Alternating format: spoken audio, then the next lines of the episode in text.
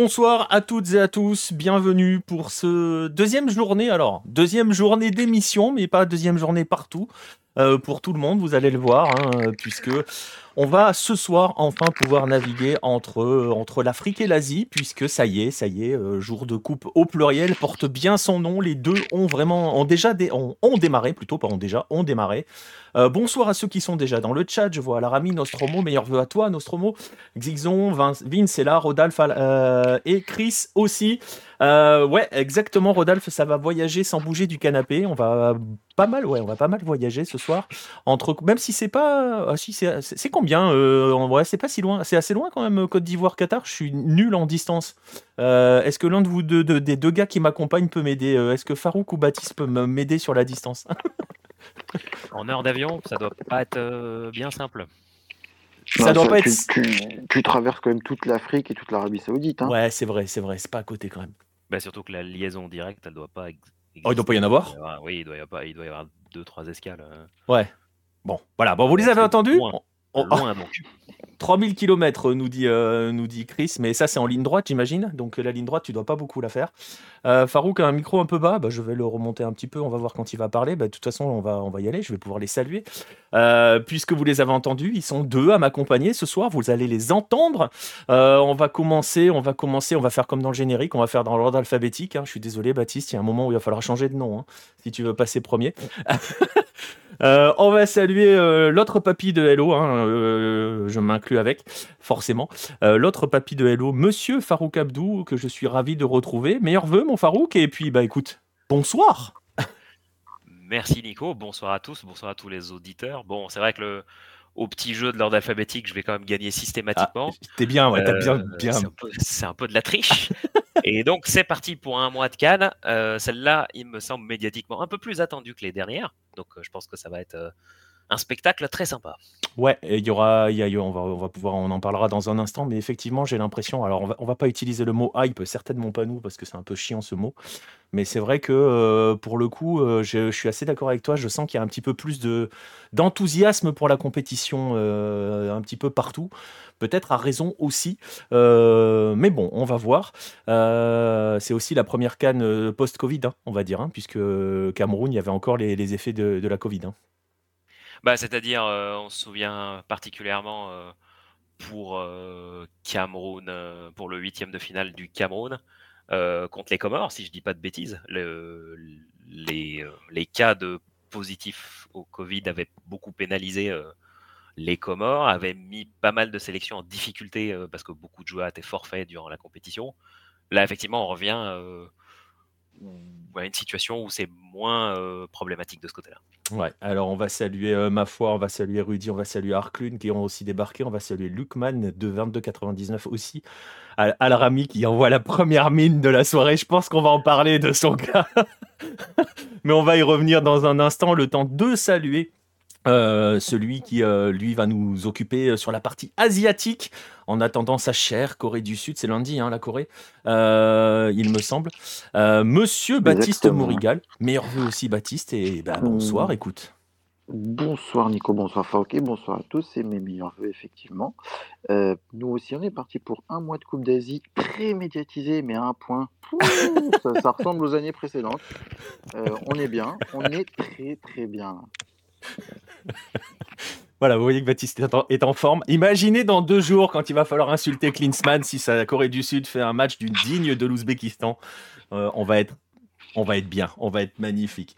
Euh, on va saluer Ledco qui est dans le, qui est dans le, qui est dans le chat. Euh, voilà, ça commence à, chauffer Mama Baldé. On va en parler dans un instant. Va, vous l'avez compris, on va débriefer la journée, euh, que ce soit du côté de la Cannes ou du côté de la Coupe d'Asie. On va commencer par ce qui vient de se terminer à l'instant et puis aussi parce que c'était un petit peu le seul match de la Cannes. Euh, on fera peut-être un peu plus euh, dans, le sommaire, on fera différemment euh, les, autres fois. On verra d'ailleurs comment on s'organisera. on va commencer directement par, la, par la Cannes avec toi, Farouk. alors, je t'avoue que hier, j'ai parlé un petit peu de la cérémonie d'ouverture qu'on a eue au Qatar, qui était assez magnifique, même si on en parlait avec Letco. Hein, si t'es pas arabophone, t'as rien pigé à ce qui se passait, parce qu'on avait eu droit à une comédie musicale, euh, on nous racontait une histoire, il y avait des chants, on comprenait rien à ce qui se passait, mais c'était très très beau. J'ai pas vu la cérémonie d'ouverture euh, ivoirienne, je sais pas si tu l'as vu, je sais pas ce que ça a donné. Euh, ce que l'on peut dire déjà, c'est que le stade est incroyable. Et ça, c'est vrai. puis, pour ma part, oui, effectivement, je vais être tout à fait transparent. Euh, je me suis connecté juste pour voir le match. Je n'ai pas vu le. J'ai vu quelques petits extraits de la cérémonie, ce qui a l'air d'être une euh, belle fête populaire. un vrai engouement, une vraie ferveur, parce que pour le coup, il y a eu un an supplémentaire d'attente, le temps que les stades soient finis. Je pense que ça a beaucoup fait monter l'attente en Côte d'Ivoire j'ai l'impression que là, vraiment, les gens sont heureux que ça démarre et il y a une attente euh, très, très conséquente. Ah bah de toute façon l'attente, euh, l'attente, euh, on l'avait, on l'avait évoqué. Hein. Enfin, tout le monde en parle aussi. Ça fait 40 ans hein, que, que, la Côte d'Ivoire attend. Hein. Ils en ont eu qu'une organisation de, de Coupe d'Afrique. C'était il y a 40 ans et clairement on la sent. Bon, j'ai un petit peu suivi la journée via Bein qui a, qui a tous ses envoyés spéciaux sur place. Pour le coup, médiatiquement, elle est, elle est aussi bien suivie que l'Asie. Euh, mais pour le coup, ils ont envoyé du monde et c'est vrai que tu la sens, cette ferveur, le stade qui est rempli deux heures avant. Enfin, voilà, tu. Il y a moyen. A, tu, vois, tu parlais dans l'introduction sur le côté. Euh, elle a l'air d'être particulièrement attendue, cette canne. Euh, je sens aussi que du côté de la ferveur, ça risque d'être assez exceptionnel. Bah, c'est-à-dire que il va y avoir aussi d'autres facteurs. La Côte d'Ivoire n'a pas très bien réussi ces dernières cannes le fait que pour une fois, il y a eu, euh, bah, ça, y avait eu un peu la même chose pour le Cameroun, c'est-à-dire plutôt un report qu'un retrait, c'est-à-dire le fait d'avoir eu un an supplémentaire pour bien fignoler tout, toutes les préparations ont fait que c'était un petit peu en sursis. Donc il y a eu, je pense aussi, un soulagement que ça ne tourne pas euh, comme pour la Guinée, par exemple, parce que pour la Guinée, ça avait carrément été retiré, l'organisation de la CAN. ça a aussi amplifié l'attente et pour pas mal de joueurs, euh, ça peut être pas facile à assumer, en particulier quand tu entres dans le stade, qui est assez imposant, et que tu vois, tu vois tout un peuple qui attend.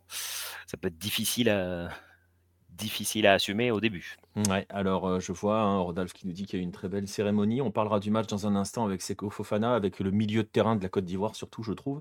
Euh, il y a beaucoup de choses à dire aussi sur le reste. On va parler du match dans un instant. Il y a euh, qui nous dit au moins c'est gratuit sur YouTube pour la Coupe d'Asie. C'est vrai que là, pour le coup, on y gagne, tout le monde peut l'avoir parce que pour le coup, la Cannes, si t'es pas abonné à Bein, bah c'est streaming, mec. Hein. Donc, euh, donc voilà, on parle d'un pays de foot et d'une Cannes avec presque tous les grands présents, nous dit Eliezer. Oui, c'est vrai. c'est vrai. Après, pays de foot en Afrique, il y en a quand même un paquet hein, de pays de foot. donc, donc euh, voilà, mais c'est vrai que voilà. Et par rapport au stade, hein, je reprends le, terme de Et je me suis fait la remarque quand les gars de Bein, euh, le compte de Bein Sport, s'amusent à partager des espèces de petites euh, vidéos ou de photos vues des tribunes et tout. c'est plus qu'une piste d'athlétisme. J'ai l'impression que tu es quand même extrêmement loin du, du, terrain. Hein. ils ont pris une photo, je sais pas si tu l'as vu passer, Farouk, la photo du poste commentateur. bon courage pour commenter l'ailier qui est à l'opposé de, ta position. Hein. C'est vrai, pour ce stade-là, c'est en particulier exacerbé. suivant où tu es placé, il faudrait pas entendre parler du match et, et pas suivre ça de près. Mais c'est vrai que c'est dommage parce qu'il y a énormément de stades qui sont construits sur ce même patron où tu n'as pas pas cette, cette, capacité à vraiment avoir une pression, une ferveur qui est très très près de toi. Je trouve que c'est surtout en particulier pour une piste d'athlée, sachant que les, les compètes d'athlètes continentales, elles font pas énormément de public. Moi, moi quand j'habitais au Maroc, j'avais couvert les championnats d'Afrique d'athlètes au Grand Stade de Marrakech. Bah, c'était galère de remplir le sac. Donc, pour le coup, tu te dis, finalement, est-ce que c'était pas mieux de faire cette piste-là dans un stade spécifique plus petit euh, pour que ce soit bien rempli et pourquoi la mettre Enfin, pourquoi est-ce que c'est nécessaire de mettre des pistes d'athlètes partout quoi Alors, je ne sais pas si c'est une colle, mais est-ce que ça pourrait être une histoire euh, comme dans pas mal de pays hein, C'est le cas, même c'est même le cas dans certaines, dans certaines villes françaises, même hein, sans aller à l'étranger. Euh, tu mets une piste d'athlètes parce que ce sont aussi des stades plus ou moins liés à la municipalité et ça permet de, rentabiliser, façon de parler, un petit peu plus vite. Enfin, ça rentabiliser l'investissement. Je ne sais pas si tu rentabilises un stade, mais tu vois ce que je veux dire? Bah après, le truc, c'est que ça dépend de la cadence d'utilisation. je pense en particulier à la canne en Angola où, très très peu de temps après, les stades ils étaient devenus obsolètes. Et c'était surtout en partie parce qu'il se passait quasi plus rien dedans après la CAD. Donc c'est à savoir, est-ce que c'est vraiment utilisé après? Ça, je ne saurais pas le dire. Alors, comme nous dit Rami, c'est peut-être pour faire des rassemblements politiques. En tout cas, ça permet au président d'arriver en voiture.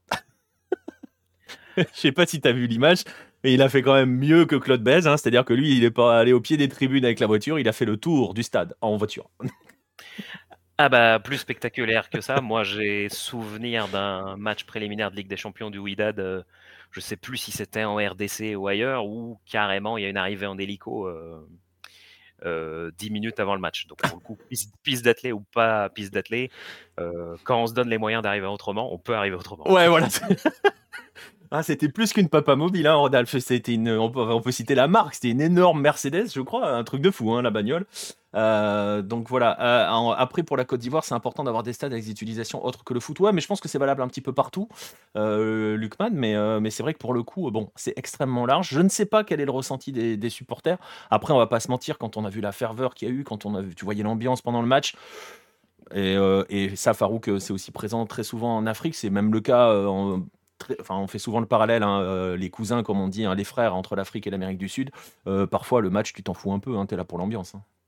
C'est vrai, mais par contre, si on transpose ça euh, à la config club, des clubs qui vont être capables de remplir des stades comme ça, sauf erreur de ma part, la SEC Abidjan va pouvoir le faire.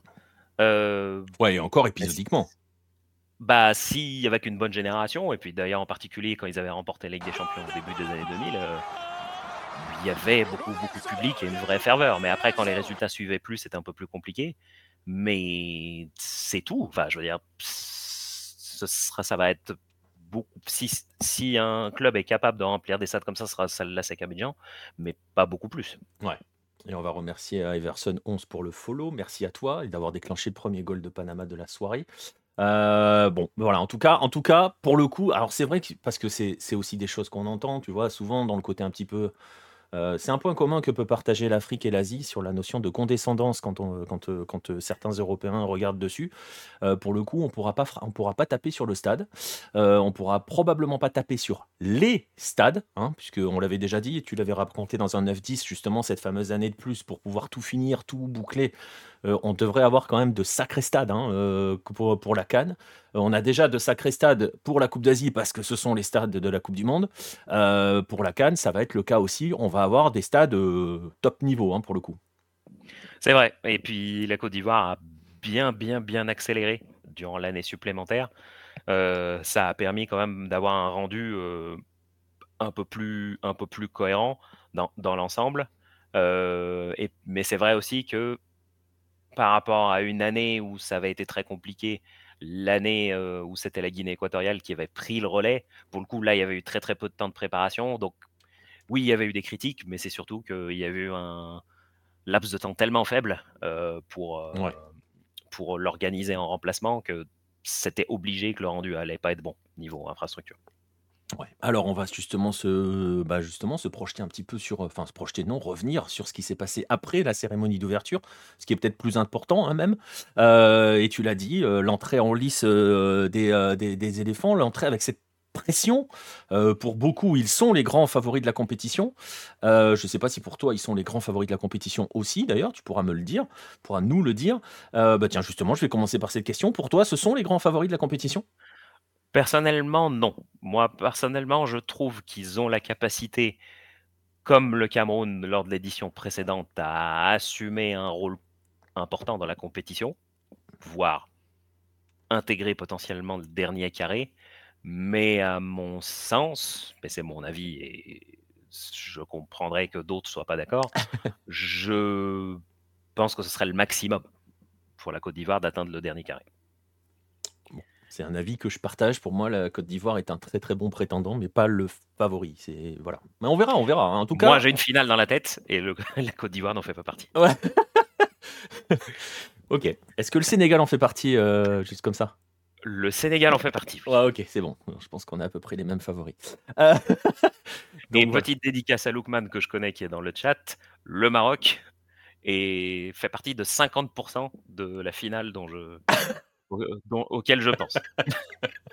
Je pense que vous avez deviné, il n'y a pas besoin de bac plus 12 pour deviner la, la, finale de, de, Farouk.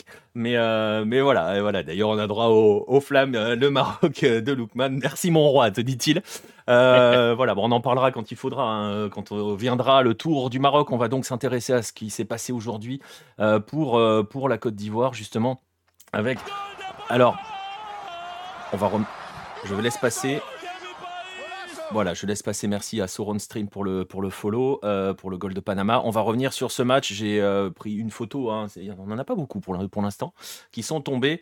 Euh, bonsoir à toi Sauron, et merci pour le follow. Cette photo de Seko Fofana, parce qu'on le sait, c'est toujours très compliqué, et c'est quelque chose que l'on a déjà dit hier hein, par rapport à Qatar-Liban. C'est quelque chose que l'on va dire aussi tout à l'heure par rapport au premier match de la bah, de, de, l'autre groupe, hein, des, les autres premiers matchs des, des sélections qui entraient en lice en Coupe d'Asie c'est toujours très très compliqué d'entrer dans une compétition. Ça l'est d'autant plus quand tu es le pays organisateur. Euh, tu parlais euh, Farouk de cette pression.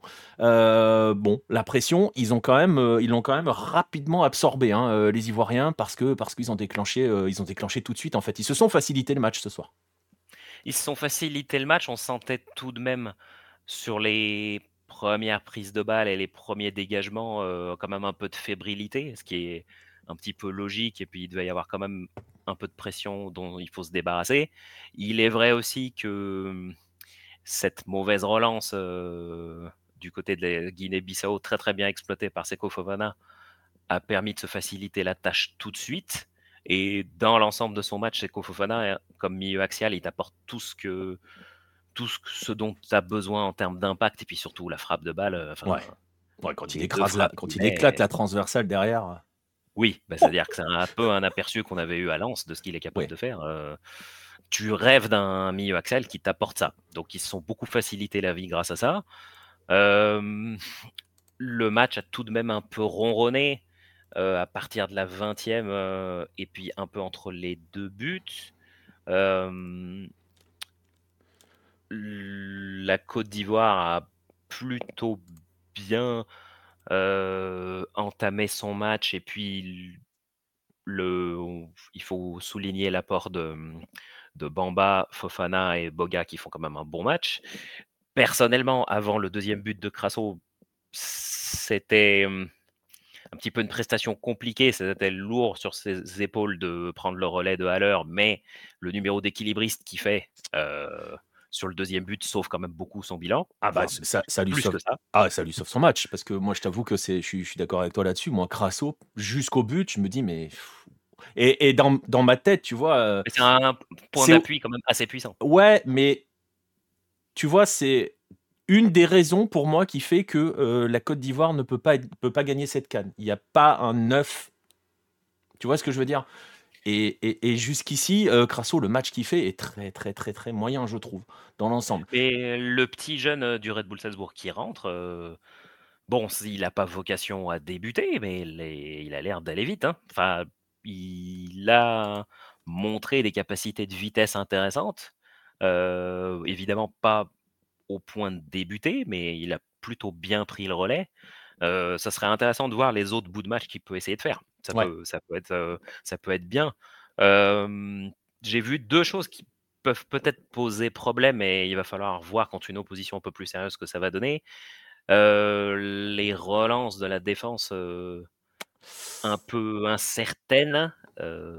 Diomandé a été sur le fil du rasoir à plusieurs reprises, notamment sur la relance qui a failli coûter un but en deuxième mi-temps. Et surtout, il y a eu deux séquences, peut-être, je ne sais pas si je suis le seul à les avoir vues, mais c'est possible. Il y a eu deux séquences qui ont duré deux fois dix minutes où la Côte d'Ivoire presse très haut. La Guinée-Bissau s'en tire très facilement à chaque fois. Si tu fais ça contre une équipe un peu plus sérieuse et offensivement et qui a les moyens de te faire mal, tu presses très haut et tu te fais dépasser deux lignes très facilement, ça peut, ça peut très très mal se terminer si tu joues contre une équipe plus forte. Ouais, je suis assez d'accord avec toi, je partage ta vie. On les a vus se faire piéger dans leur dos aussi, assez fréquemment. Euh, il y a eu quand même des situations, il y a eu quand même eu de vraies, vraies situations pour, euh, pour la Guinée-Bissau. Euh, alors, pas non plus de quoi dire euh, que, euh, que la Côte d'Ivoire s'en sort bien, on va pas abuser non plus. Hein. Mais en fait, on est en train d'essayer de chercher des éléments. Alors, c'est le premier match aussi, on fait attention. On va pas non plus commencer à dire c'est bon, ils ont gagné un match, ils sont champions, ou attention, il y a des trucs qui vont pas, donc c'est fini pour eux.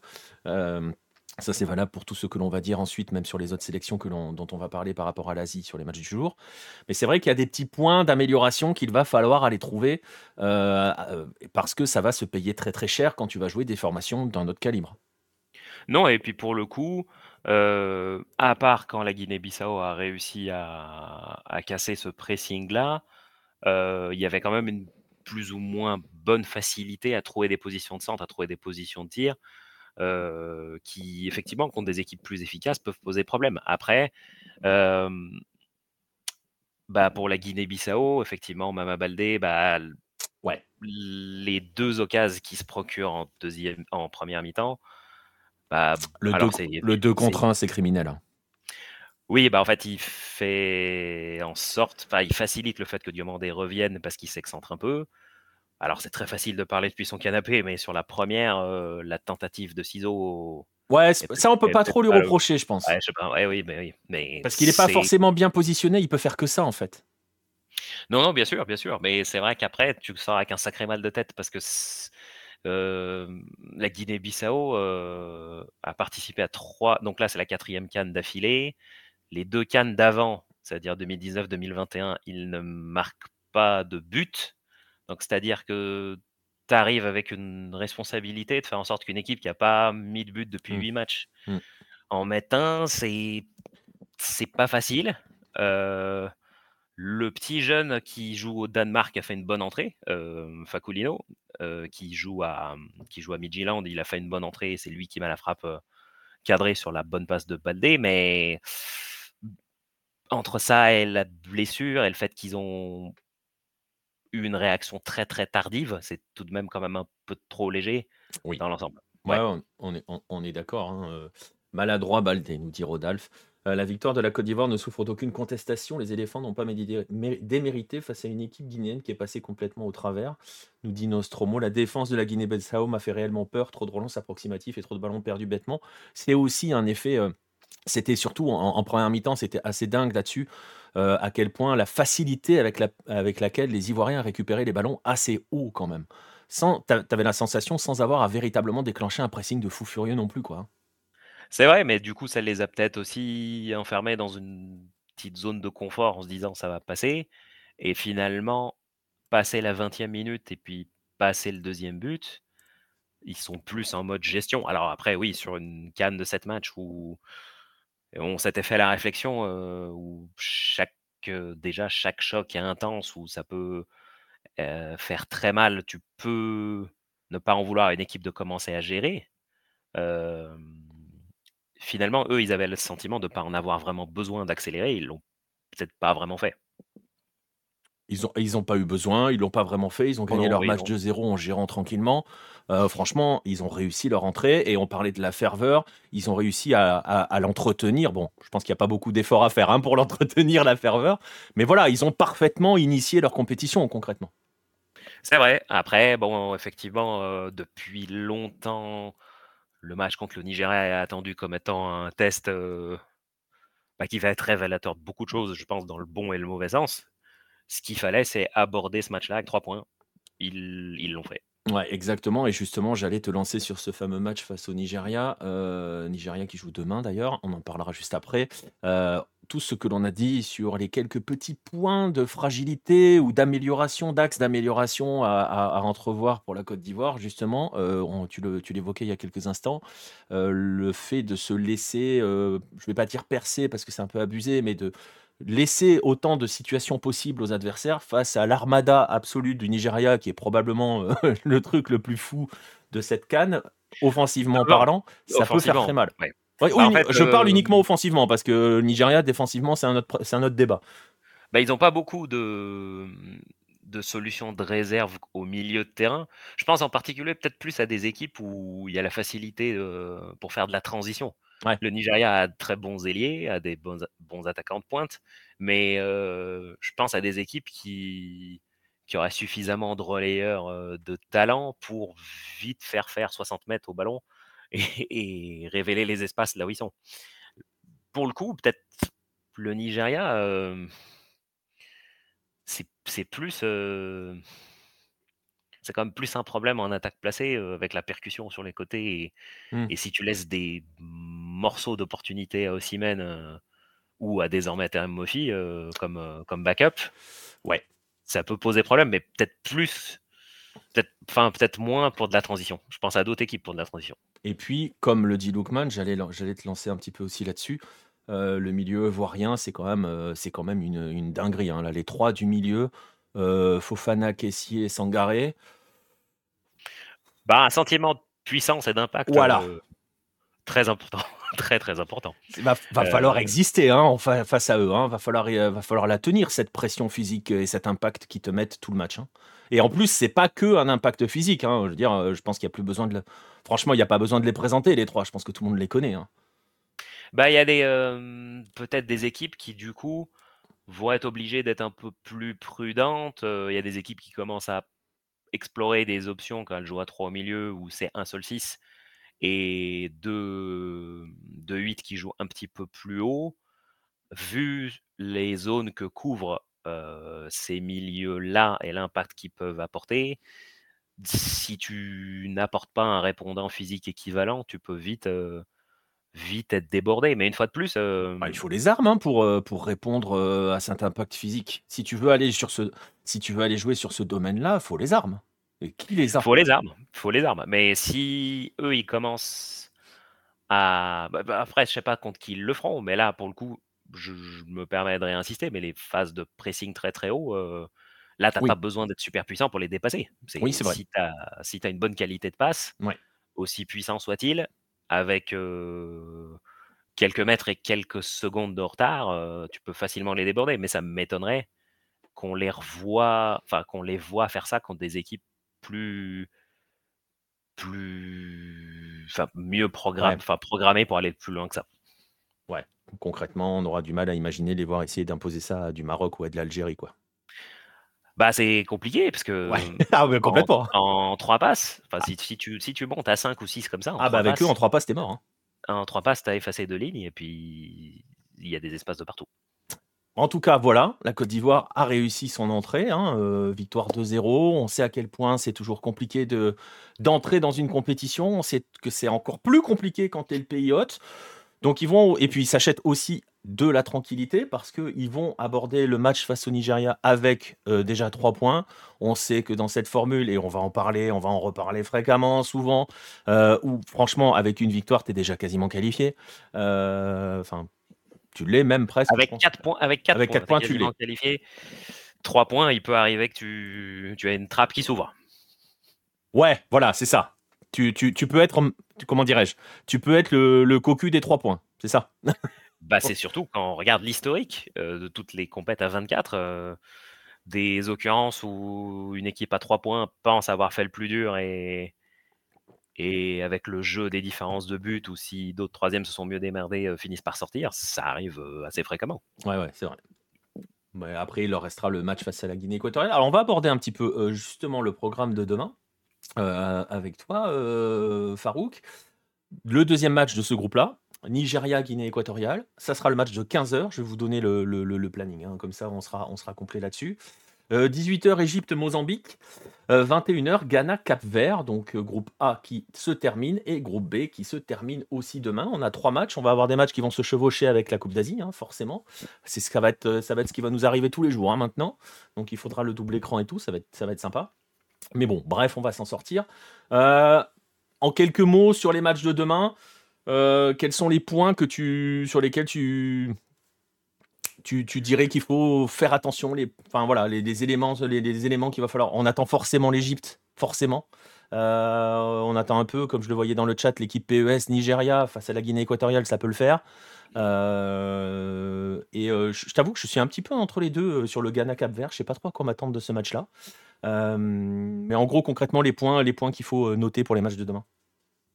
Bah pour, pour le match de l'entame de l'après-midi, euh, effectivement, le, Nigeria va être très suivi. Moi, j'avais vu un, observateur de l'équipe du Nigeria sur Twitter qui avait dit qu'au final, la blessure de Victor Oko Boniface était peut-être un était peut-être une simplification de la vie pour le le sélectionneur parce que la cohabitation aussi même Boniface allait peut-être pas être facile et que là pour le coup la hiérarchie ne souffrait pas de contestation et que peut-être l'arrivée de Mofi comme backup qui sait qu'il a un backup n'allait pas poser problème de ce point de vue-là. Et presque, j'ai envie de te dire, dans l'absolu, euh, Boniface et, euh, et c'est un profil plus proche que euh, Mofi.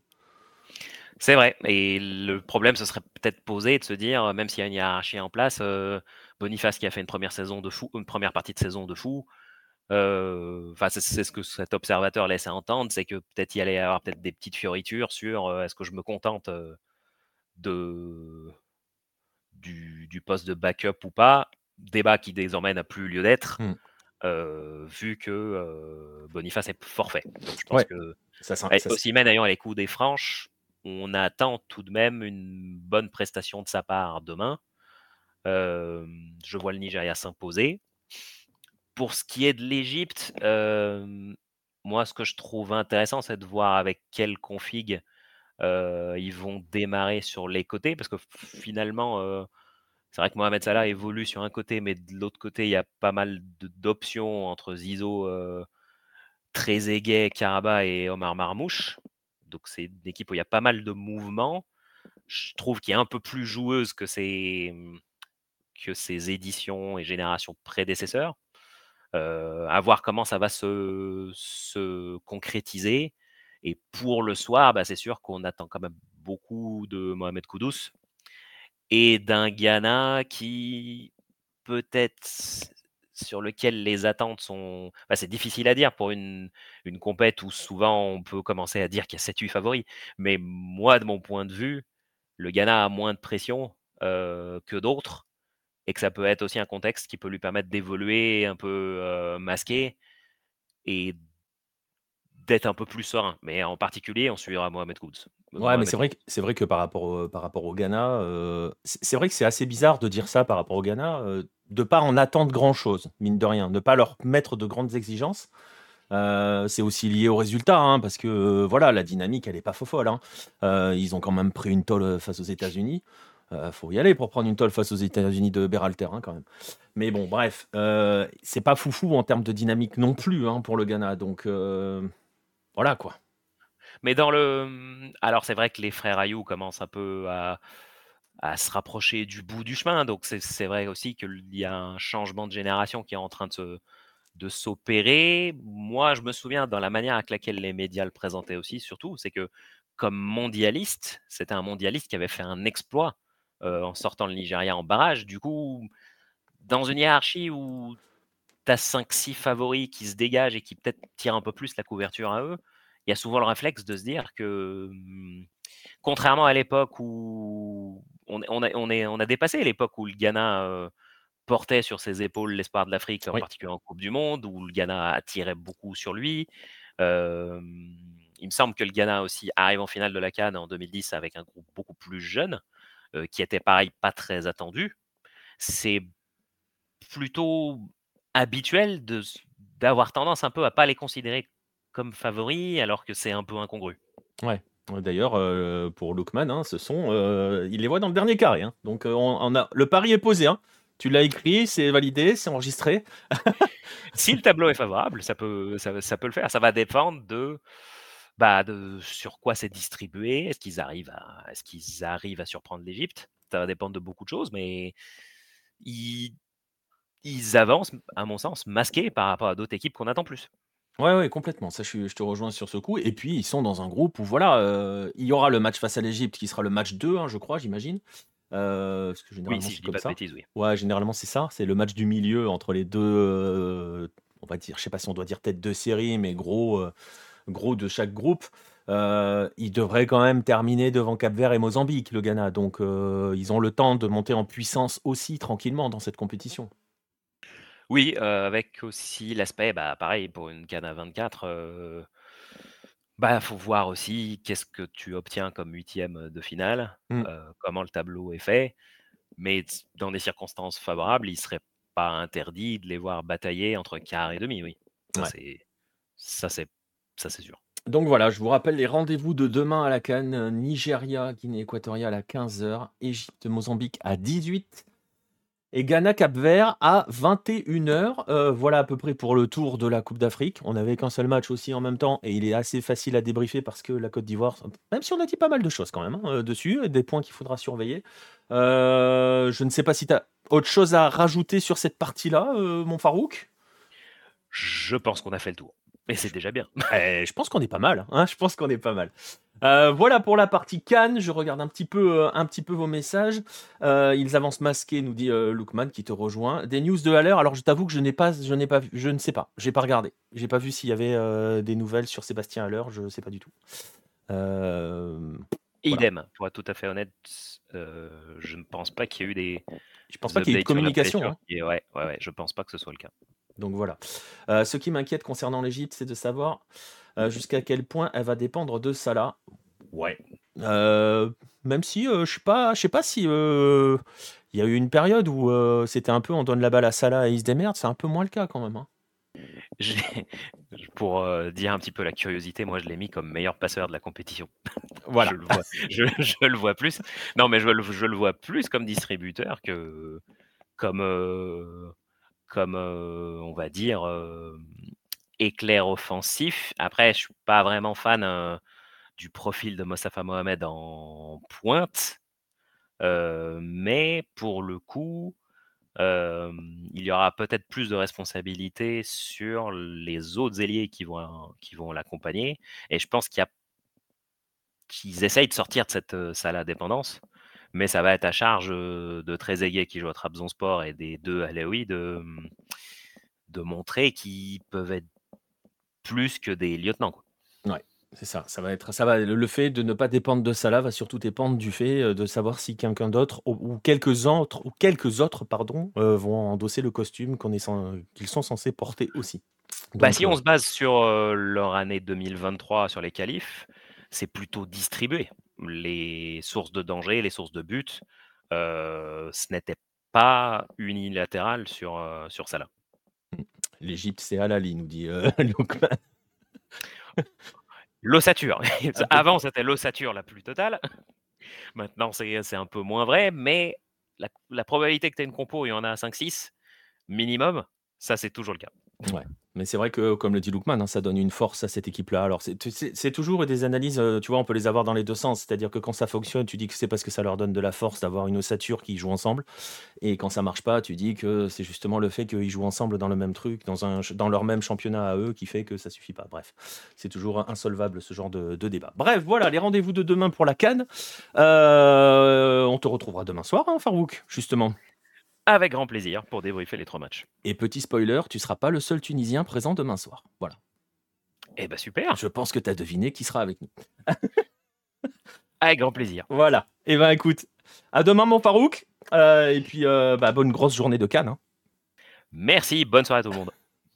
Et on va enchaîner donc maintenant avec la partie asiatique, euh, avec euh, la Coupe d'Asie. On a eu trois matchs aujourd'hui.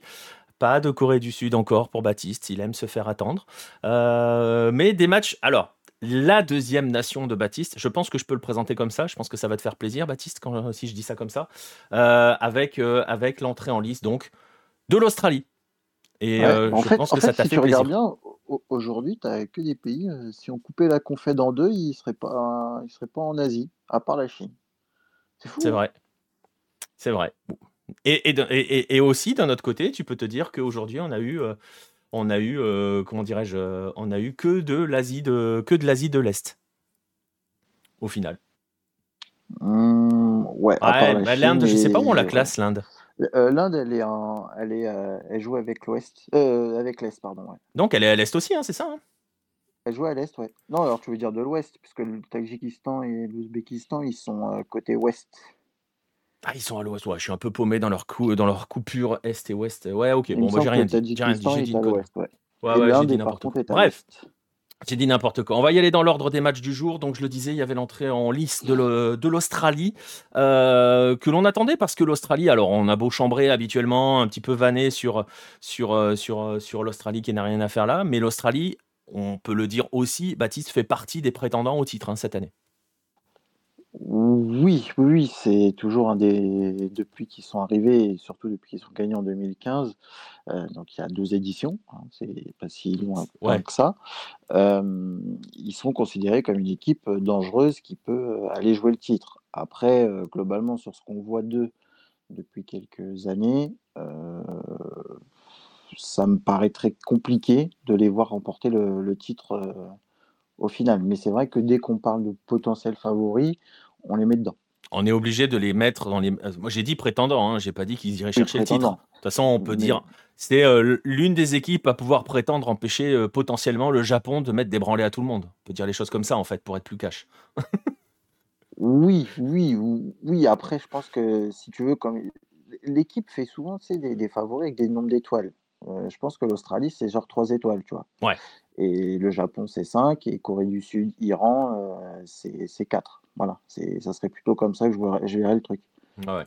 ouais, mais ça se tient, ça se tient. Bref, l'Australie donc débutait face à l'Inde. Euh, alors je, vois, je vois vos messages hein, dans le chat. Résumé de la journée, c'était assez long. C'est pas faux. mais aujourd'hui, concrètement, on va le dire, hein, aujourd'hui, on n'a pas vu une équipe, même si on vient de parler de l'Australie, qui est en mesure par son jeu à gagner cette compétition.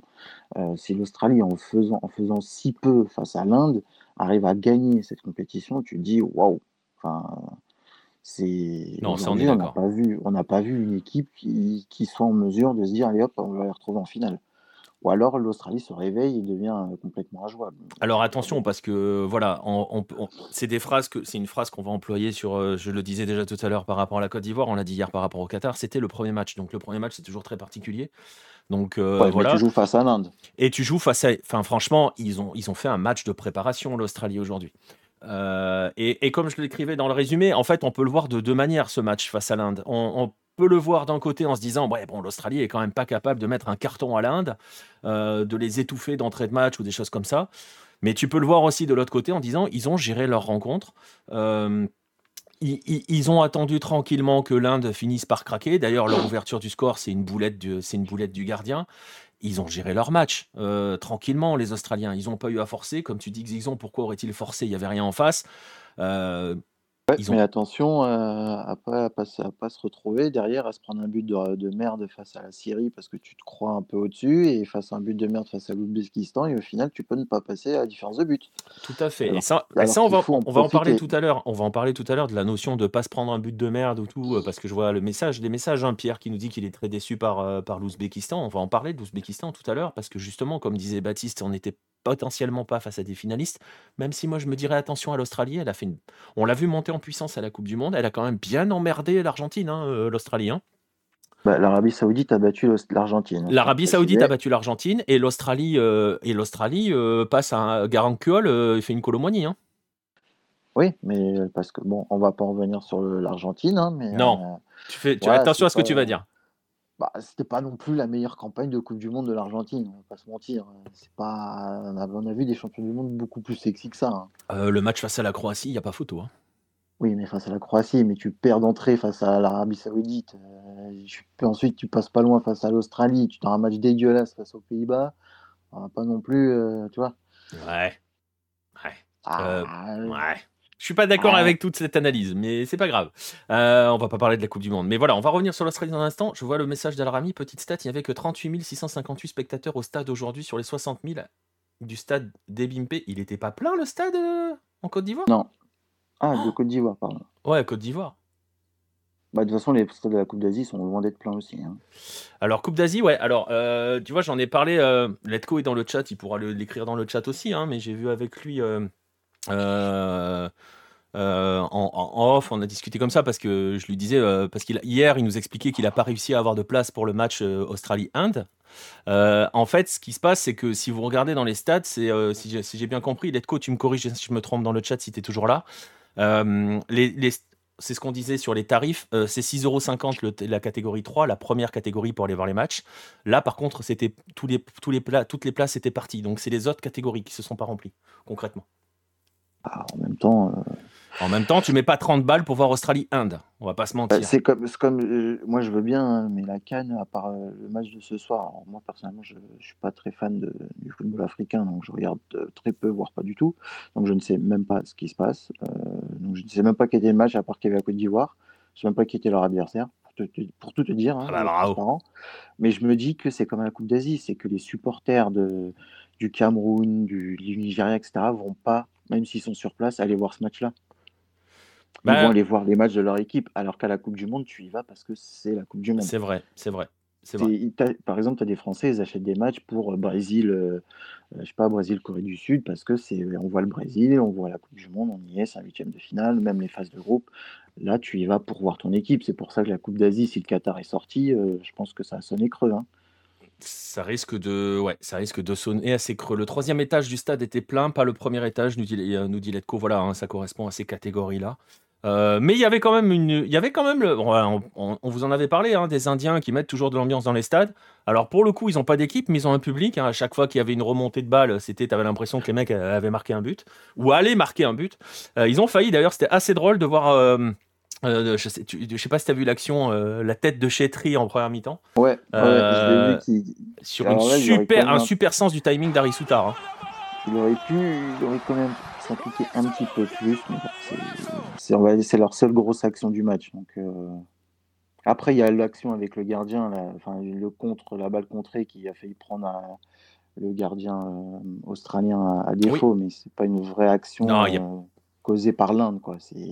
Non, non, c'est ça. Non, après, on va pas se mentir. Hein, L'Australie avait pas franchement d'adversaire aujourd'hui. Je vais remercier Zozo Magico 10 pour le, pour, pour le follow. non, non, il n'y avait, pas, y avait pas une grande une grande euh, opposition. Après, c'est euh, Letco qui disait ça tout à l'heure dans le chat en disant que l'Australie, à part contrer, euh, ils font pas beaucoup de jeux. On va pas on va pas se mentir, mais ça on le dit depuis plusieurs années, depuis que Graham Arnold est à la tête de ah cette bah, équipe. C'est les équipes de Graham Arnold c'est pas des équipes euh, qui sont forcément ultra protagonistes. Si vous vous souvenez euh, euh, de l'Australie de Postecoglou qui mettait un pressing intensif, alors c'est marrant, c'est facile maintenant de dire ah ouais, mais Postecoglou avec ce qu'il fait à Tottenham, bah oui, mais bon, il le faisait partout en Asie. Hein. il l'a fait à Brisbane, il l'a fait avec l'Australie, il l'a fait au Marinos. il l'a fait au Celtic Glasgow. Il l'a fait, au Celtic. Il fait partout. Mais voilà, c'est pas nouveau ce que voilà. Et l'Australie de Postecoglou, si vous l'avez encore en tête, elle était magnifique. Mais Graham Arnold, euh, on se souvient tous de son Sydney, on se souvient de ses Central Coast Mariners si vous suivez la A-League. C'était des équipes qui n'étaient pas forcément les plus belles à avoir joué. Mais ça marche. Voilà, ça fonctionne, c'est efficace. Là, l'Australie aujourd'hui a été efficace. Elle n'a pas eu à forcer. Euh, on va l'attendre on va l'attendre forcément face à l'Ouzbékistan. Et je pense qu'on a fait à peu près le tour de l'Australie. On va pas y passer huit jours. Ils avaient rien en face. Hein. C'est terrible pour là. De toute façon, les, matchs du jour, ils sont très faciles à analyser. Hein. Exactement. de toute façon, je pense qu'on commence doucement. Là où ça va commencer à, devenir intéressant, c'est à partir de demain et lundi. Parce que là, on a vraiment les, nations qu'on a envie de voir et qu'on pense aller le, plus loin possible. Mais euh, aujourd'hui, c'était assez triste. Hein. Alors, je pense que je sais qui est Zozo Magico. Euh, bref, euh, c'est pas grave. Mais justement, bah justement, on va, on va parler, on va parler de l'Ouzbékistan quand même parce que très franchement, c'est un peu l'équipe que tout le monde attend. Alors pareil, si on reprend ton idée euh, qui est qui, qui est qui est bon, on va passer, on va passer à la Chine après. on finit, on fait le groupe en fait. C'est les, deux équipes, c'est les deux matchs du groupe. L'Ouzbékistan qui est une des équipes qu'on pouvait qualifier de trois étoiles, Baptiste, hein, selon la en fait, l'Ouzbékistan, c'est l'énorme paradoxe. C'est-à-dire que quand c'est chez les jeunes, ça a toujours des, résultats très intéressants. Et dès qu'on arrive avec les adultes, les adultes, les A, on va dire, euh, bah, en fait, c'est voilà, bah, ce que dit euh, Zisson dans le, dans le chat, c'est un pétard mouillé. C'est-à-dire qu'on ne comprend pas, ils n'y arrivent pas. C'est terrible. Et c'est terrible parce qu'ils ont joué la Syrie, qui n'est pas non plus annoncée comme, un, comme une opposition, l'opposition la, plus incroyable. La Syrie a fait un. Alors, je suis d'accord avec toi, Xixon, la, la, Syrie a fait un super match défensivement, mais en fait, tu as l'impression que la Syrie savait. Alors, c'est Hector Cooper, hein, donc on a l'habitude, mais la, la, la, la Syrie avait un plan de jeu, savait comment se c'est très bête ce que je vais dire, hein, mais tactiquement comment se positionner sur le terrain, savait quoi faire avec le ballon, quel, euh, voilà, sur, sur ces circuits, le passe, des choses comme ça. Et tu t'aperçois que la Syrie a limite les meilleures occasions du match. Euh, et en face, alors, il y a eu les échanges, hein, on en a, ça en a parlé un petit peu sur le Discord. Euh, probablement que c'était parti, Katanech était parti pour un, 3-4-3, euh, avec l'idée d'élargir au maximum, d'élargir les lignes, sauf que c'est jamais passé dans les couloirs, ça repiquait à chaque fois, il n'y avait pas de neuf, il n'y avait personne dans la surface. Enfin, franchement, la sensation que les Ouzbeks ne savaient juste pas, n'avaient pas d'idée concrètement aujourd'hui. Mais c'est un peu, mais, même j'ai l'impression que c'est une, une, constance depuis, euh, depuis l'échec de qualification au mondial en 2018. Celui qui s'est joué à rien, là, c'est ça hein Celui qui s'est joué à rien face à la Corée, justement. Euh, et euh, j'ai l'impression que depuis, en fait, ils n'y arrivent plus en termes de, de, résultats chez les adultes. chez les jeunes, ça marche, ça marche plutôt très bien, mais finalement, au plus haut niveau, ça ne concrétise jamais. Et c'est vraiment décevant parce qu'à chaque fois, on se dit oui, attention à l'Ouzbékistan, etc. Mais au final, euh, plus personne va les, va, les considérer comme, comme une équipe, euh, une équipe qui peut être euh, un enquiquineur, un outsider. Quoi. Bah, c'est dommage parce qu'ils ont des bons joueurs, mais voilà. C'est ça. et tu vois, ce que tu dis, ça rejoint ce que dit Sauron, hein, le mental hein, qui doit entrer en compte. Euh, parce que les Ouzbeks, effectivement, on peut parler véritablement de plafond de verre chez les A. Bon, on va pas s'enflammer euh, trop non plus, on va voir. C'est pareil, ils ont fait match nul, ils ont l'Inde à jouer. Bon, tu te dis qu'avec 4 points, ils vont au moins finir dans les meilleurs troisièmes. Normalement, il ne devrait pas y avoir. Euh, oui, normalement, ça va, ça va passer, mais c'est que ce qui montre, tu n'as pas l'impression que ça va venir inquiéter un Iran, Japon, Corée ou même Arabie Saoudite. Quoi c'est on, en est loin. Mais je suis assez d'accord avec ce que dit Wade hein, sur. Euh, ils sont, alors, ils, vrai, ils sont tombés sur un coach qui les connaît, certes. Euh, ils auraient pu jouer demain jusqu'à demain sans, sans, marquer, nous dit Pierre, à part la frappe en dehors de la surface à la fin, ils n'ont rien fait. Non, euh, le premier tir cadré de l'Ouzbékistan, même du match hein, concrètement, il arrive en toute fin de partie. Hein. J'ai plus la minute exacte. Je sais que dans le Discord, ça, on rigolait là-dessus, mais, mais, mais voilà. Euh, pas plus mal non plus le fait qu'ils ne seront plus considérés ainsi en termes de pression. Je ne sais pas parce que euh, le problème c'est que quand tu, quand tu veux, euh, quand tu veux t'installer parmi les prétendants dans une compétition, il faut aussi entre guillemets commencer à faire un petit peu peur à tes adversaires. et je suis pas convaincu que euh, que des adversaires que, comme, ben, comme le dit, euh, même les adversaires 3 étoiles. Je ne suis pas convaincu, par exemple, que l'Australie, quand elle va devoir affronter l'Ouzbékistan, elle se dise ou attention, on est, potentiellement en danger. Non. Non, par contre, elle peut se dire que si, euh, si ça a mal tourné face à la Syrie, parce que la Syrie défend très bien, et ça, faut le dire, comme tu l'as dit tout à l'heure, si la Syrie, en fin de match, sur un corner, il y a une tête, il y a but, bah, l'Australie, peut se dire attention, l'Ouzbékistan, s'ils ont battu l'Inde 5-0, euh, faut peut-être pas. C'est vrai. Tu vois, ce côté-là de l'Australie de ne pas avoir cartouché euh, l'Inde pour se mettre quand même aussi à l'abri au niveau des, des, de la différence de but, ils pourraient le regretter à un moment donné.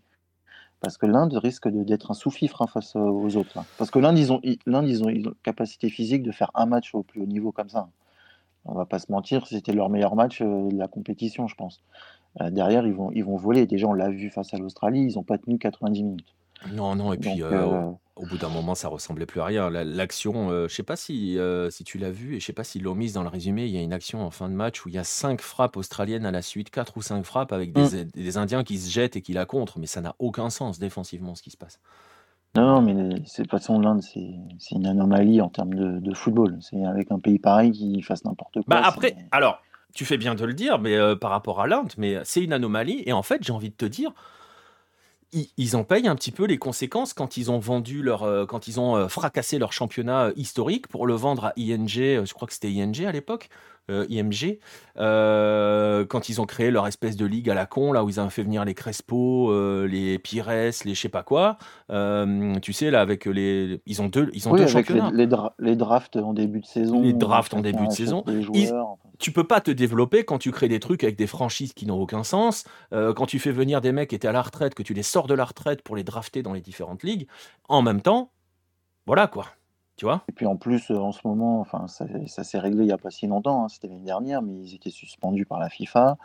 Euh, enfin, c'est, un boxon monstre en fait. L'Inde, c'est un boxon.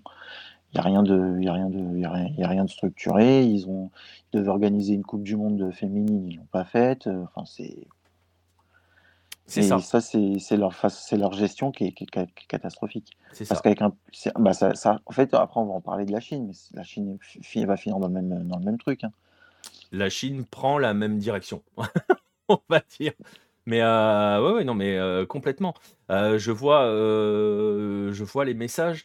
Euh, tac, tac, tac. Eliezer nous dit que ça a manqué de rythme côté ouzbek. Oui, aussi, il n'y avait pas un gros rythme, mais il n'y avait pas un gros bah, Après, le, face, face, à la Syrie, c'est dur de mettre du rythme parce que les Syriens, ils font tout en fait pour que ça joue calmement pour défendre. Et ça, c'est comme ça que ça fonctionne pour eux depuis quelques temps. Et c'est très dur de mettre du rythme. Donc, même si on, je, pense que même d'autres équipes euh, comme l'Australie peuvent aussi se, casser les dents sur la défense syrienne.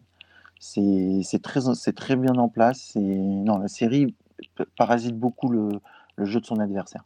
Ouais, exactement. Alors, je, vois, je le vois aussi, hein, l'absence de Shomourudov.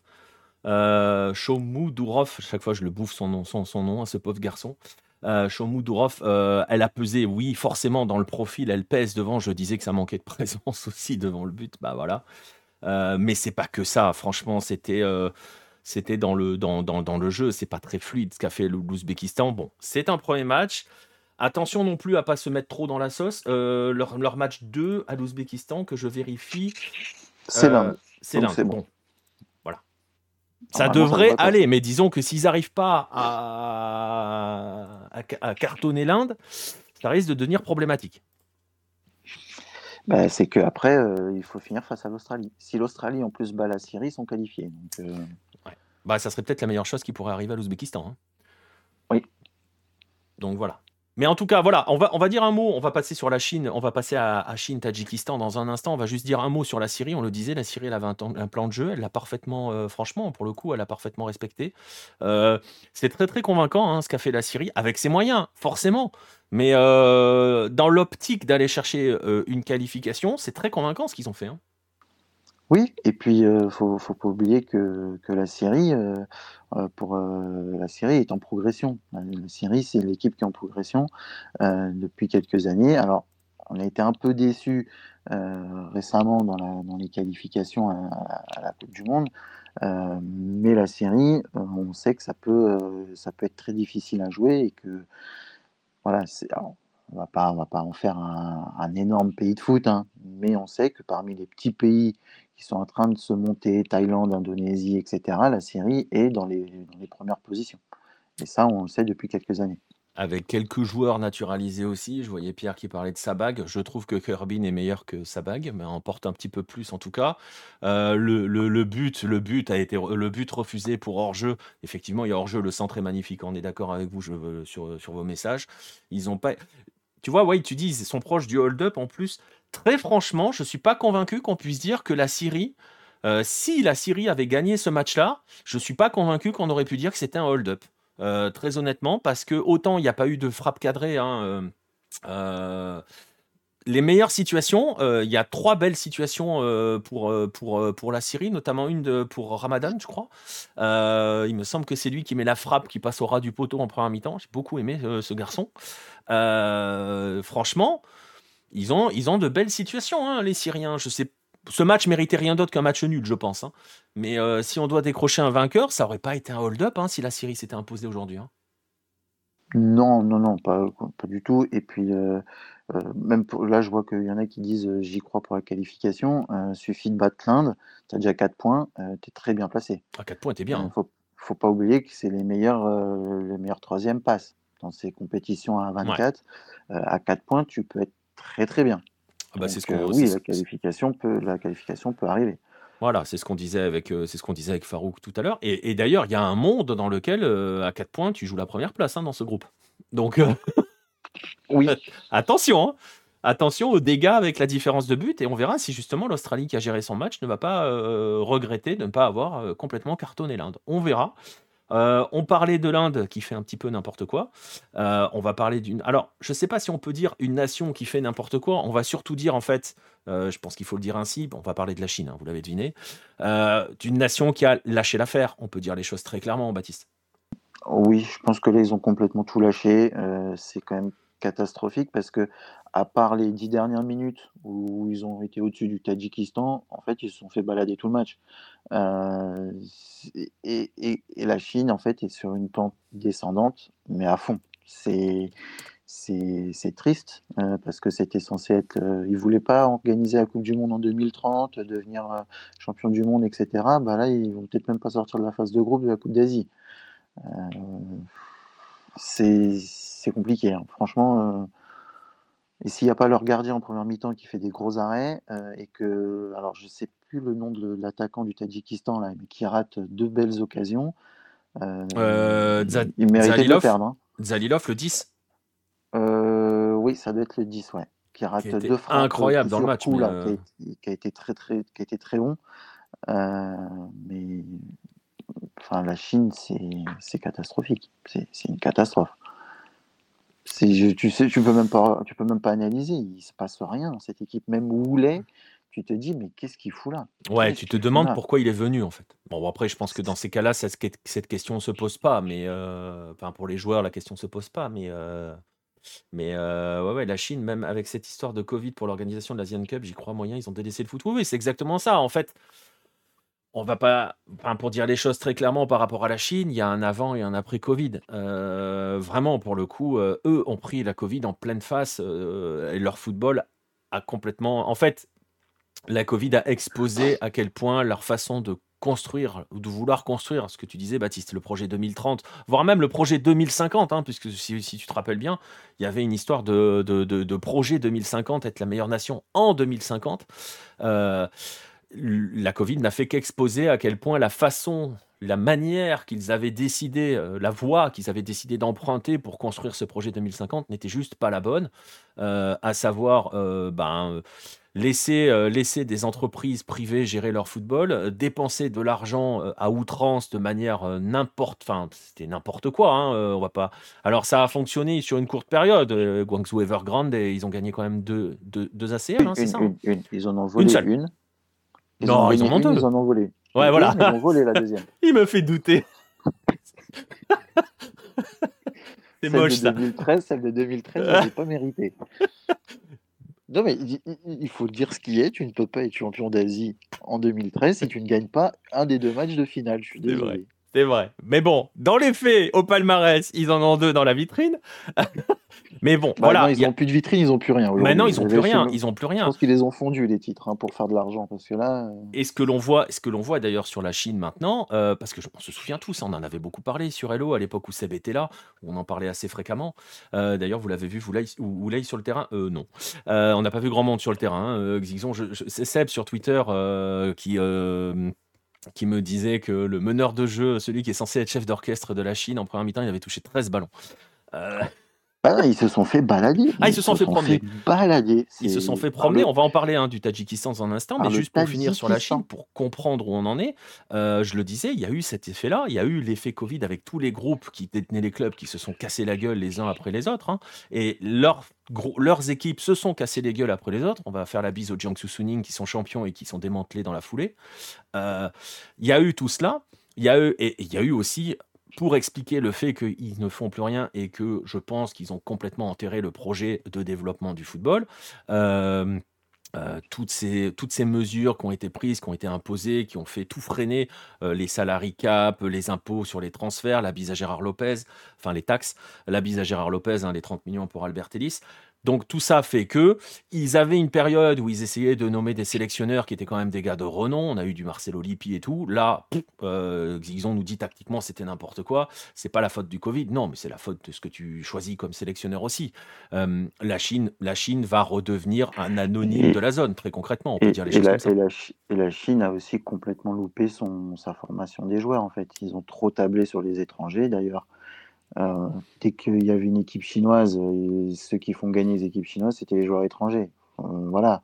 Euh, d'ailleurs, je me souviendrai de Kim Min-jae qui s'était fait incendier parce qu'il disait que c'était n'importe quoi dans son équipe. Il était défenseur central, mais il fallait qu'il aille compenser le, latéral chinois qui était même pas un latéral, qui était un attaquant replacé là parce que c'était n'importe quoi.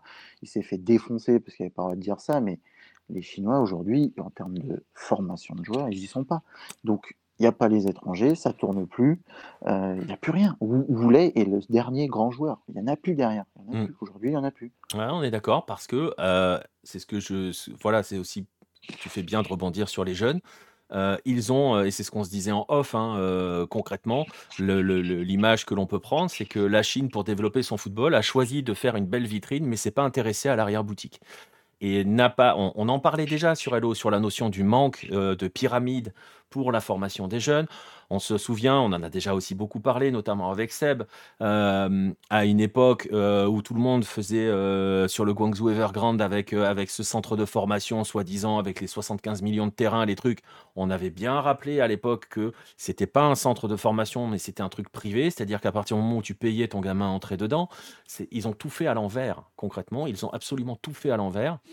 Et, et, et, ils se sont, je pense qu'ils se sont rendus compte qu'ils avaient tout fait à l'envers et qu'au lieu de se dire on va reprendre à zéro, ils se sont dit bah lâche l'affaire quoi, concrètement. Oui, mais c'est ça, concrètement c'est ça. Euh, et, globalement aujourd'hui ils se reposent sur les, sur les joueurs étrangers qu'ils arrivent à recruter et qu'il y a encore des, des gus qui croient et beaucoup de Coréens hein, bizarrement, hein, parce qu'il beaucoup, les salaires sont quand même encore assez élevés par rapport à, la Corée, hein, mais qui y vont et qui en fait, enfin, faut se rendre compte que c'est un niveau catastrophique. C'est c'est pas possible. Tu peux pas évoluer correctement dans ce championnat-là, sauf si c'est pour aller gagner un peu d'argent. Et en plus, et en plus, on va l'ajouter parce que ta compétition préférée, la Champions League, les Chinois, quand ils y vont, alors ils avaient toutes les histoires avec la Covid, les histoires de quarantaine et tout, qui faisaient qu'ils n'envoyaient même pas leur équipe. Euh, l'équipe des moins de 23 ans, des moins de Exactement. Donc ça veut dire que le joueur qui arrive en équipe senior, qui joue le championnat, qui joue machin, ne peut même pas derrière se frotter aux, aux équipes continentales, donc ne prend pas d'expérience continentale. Et ce joueur-là qui est en âge de défendre la sélection nationale, bah, les, les compétitions continentales, bah, il n'en connaît pas des masses en fait, concrètement. Donc euh, voilà. Est-ce qu'il y a encore les académies des grands clubs européens là-bas? Je crois qu'il y en a encore, ouais. Parce que ça reste des marchés. Hein. C'est privé, euh, Berthe, donc euh, ça reste des marchés. Voilà, c'est aujourd'hui les, les, fruits n'ont pas été euh, récoltés. Ça fait ça fait quoi? Ça fait ça a commencé quand le délire autour de la Chine? Ça a une dizaine d'années maintenant. 2016, 2017, ouais, une dizaine d'années. Aujourd'hui, tu n'as rien. Oulet qui a plus de 30 ans, exactement Oulet, quel âge il doit avoir? 33, 34. Euh, il a 32 ans. oui, il va sur, cette année, il va avoir 33. Euh, est le dernier grand bon joueur chinois. Il n'y en a pas d'autre derrière aujourd'hui. Et merci personne Elsa pour le follow. Euh, non, non, mais c'est ça. Mais il n'y a pas de, enfin, ils forment pas. Et, euh, et, et, alors, il y avait eu la question qui a été posée. Hein, Est-ce qu'ils peuvent reprendre à zéro? Dans l'absolu, oui. Tu peux toujours repartir à zéro et tout reconstruire. Mais dans ces cas-là, bah, dans ces cas-là, euh, faut le faire, dans le sens, dans le faire véritablement. Euh, parce que la Chine partait déjà de zéro, c'est ce qu'on avait dit à l'époque. Il y avait tout à construire, il y avait toute une pyramide euh, à faire au niveau des jeunes, au niveau des écoles de foot, au niveau des équipes de jeunes, au niveau des championnats de jeunes. Il n'y avait pas tout ça. Ça n'a pas été construit. Et je vois la question de Sauron est-ce que l'Arabie Saoudite sera la prochaine Chine? Mais l'Arabie Saoudite est largement en avance par rapport à la Chine. L'Arabie Saoudite, elle n'est pas partie de zéro avec son, euh, les projets au niveau du championnat. Euh, ah non, et puis l'Arabie Saoudite, par rapport à la Chine sur le continent. C'est déjà un monstre. C'est déjà un monstre. C'est largement au-dessus. C'est, je ne sais pas si on peut faire, parce que c'est compliqué de faire des parallèles et en plus tu, on peut taper complètement à côté, mais euh, mais euh, imaginez, euh, je sais pas, euh, imaginez un, pays européen qui n'a absolument jamais rien fait en termes de football, qui part à zéro, une terre vierge, ça n'existe pas, mais bon, imaginez une terre, terre vierge, c'est la Chine. Et à côté, l'Arabie Saoudite, mais l'Arabie Saoudite, c'est, je sais pas, c'est l'Italie, quoi. Donc on n'est pas dans la même histoire on n'est pas du tout dans la même histoire. Mais, euh, mais bon, le foot féminin chinois est-il dans le même état? Alors, je t'avoue que j'ai un peu moins suivi, mais j'ai l'impression que ça s'est cassé la gueule hein, euh, chez les filles. C'est moins, c'est, moins fort qu'à une époque. C'est ça, hein. à une époque, c'était des, ça, ravageait tout le monde. Mmh, mais ça diminue. Après, l'Arabie Saoudite, il faut qu'il fasse attention, c'est que à force de prendre que des étrangers euh, pour se développer sur le sol, c'est ça. Hein. Mais c'est toujours, c'est tout, hein. c'est toujours le délicat équilibre entre euh, des clubs puissants ou une sélection puissante. Ouais, bah, parce que moi, je, alors, je parle surtout de ce que je connais, mais en Corée, il n'y a plus de neuf. Hein. C'est que des Brésiliens qui y sont, il n'y a plus aucun neuf. C'est vrai. Donc, il faut faire attention à ce que l'Arabie Saoudite, avec leurs six étrangers par équipe qui peuvent jouer, ne, ne flinguent pas leurs joueurs. Parce qu'en plus, ils recrutent beaucoup devant, ils recrutent beaucoup au milieu, et tu vas pas faire une équipe avec 11 défenseurs. Non. Non, non, c'est clair. Alors, Xixon nous dit que les filles sont championnes d'Asie. Hein. J'avoue, je ne sais pas. Je, n'ai pas suivi du côté des filles. Franchement, j'en sais rien. Donc je vais te faire confiance. Oui, mais alors, il faut faire attention. La Coupe d'Asie féminine, c'est un peu un scandale. quand tu vois les tirages au sort, c'est-à-dire que tu peux avoir trois grosses équipes dans le même groupe, donc tu en élimines déjà une. Voilà. Donc, pas de tête de série. Faut, faut faire attention. Et je crois que la dernière, c'est oui, c'est la Chine qui a gagné, mais par exemple, si tu prends le, le, le, la phase de groupe, tu avais Japon, Corée, Vietnam dans le même groupe, par exemple.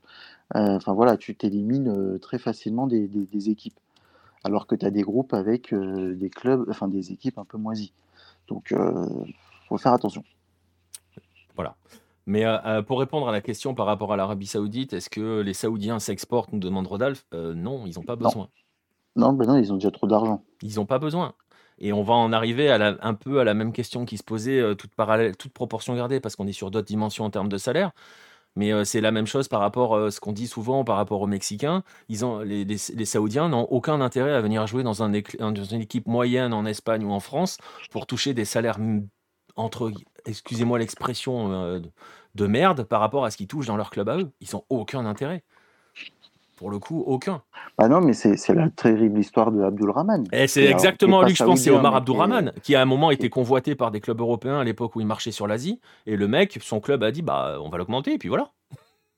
Et les mecs ont des salaires, tu peux pas. Le Arsenal voulait l'acheter, mais jamais ils vont mettre euh, autant de salaire sur ce mec-là. Mais tu euh, voilà, parce que le club européen va pas mettre ce salaire-là. Donc euh, voilà, c'est comme le Qatar. Pourquoi Al Ali irait jouer en Europe? C'est la même histoire. Qatar, Arabie Saoudite, c'est pareil. Les mecs, euh, voilà. Les mecs ont des salaires beaucoup trop élevés, donc euh, ils peuvent pas s'exporter. Mm. Et, donc voilà, donc très rarement, voire jamais. C'est ça, on les verra jamais. Mais puis, et puis en même temps, c'est pas grave. On n'a pas besoin de les voir en Europe. On les regarde dans les compétitions, euh, dans les leurs, et puis voilà. Bah non, ils, se sont pas exportés, ils ont battu l'Argentine. Hein. Voilà. Non, et puis, et puis c'est très bien aussi. Il n'y a pas besoin que tout le monde vienne en Europe. Hein. On peut, voilà. Hein. On peut aussi kiffer euh, quand ils jouent dans leur, euh, dans leur pays, dans leur continent, euh, dans leur compétition à eux. voilà, c'est très bien. Pelé n'a jamais joué en Europe. Pardon?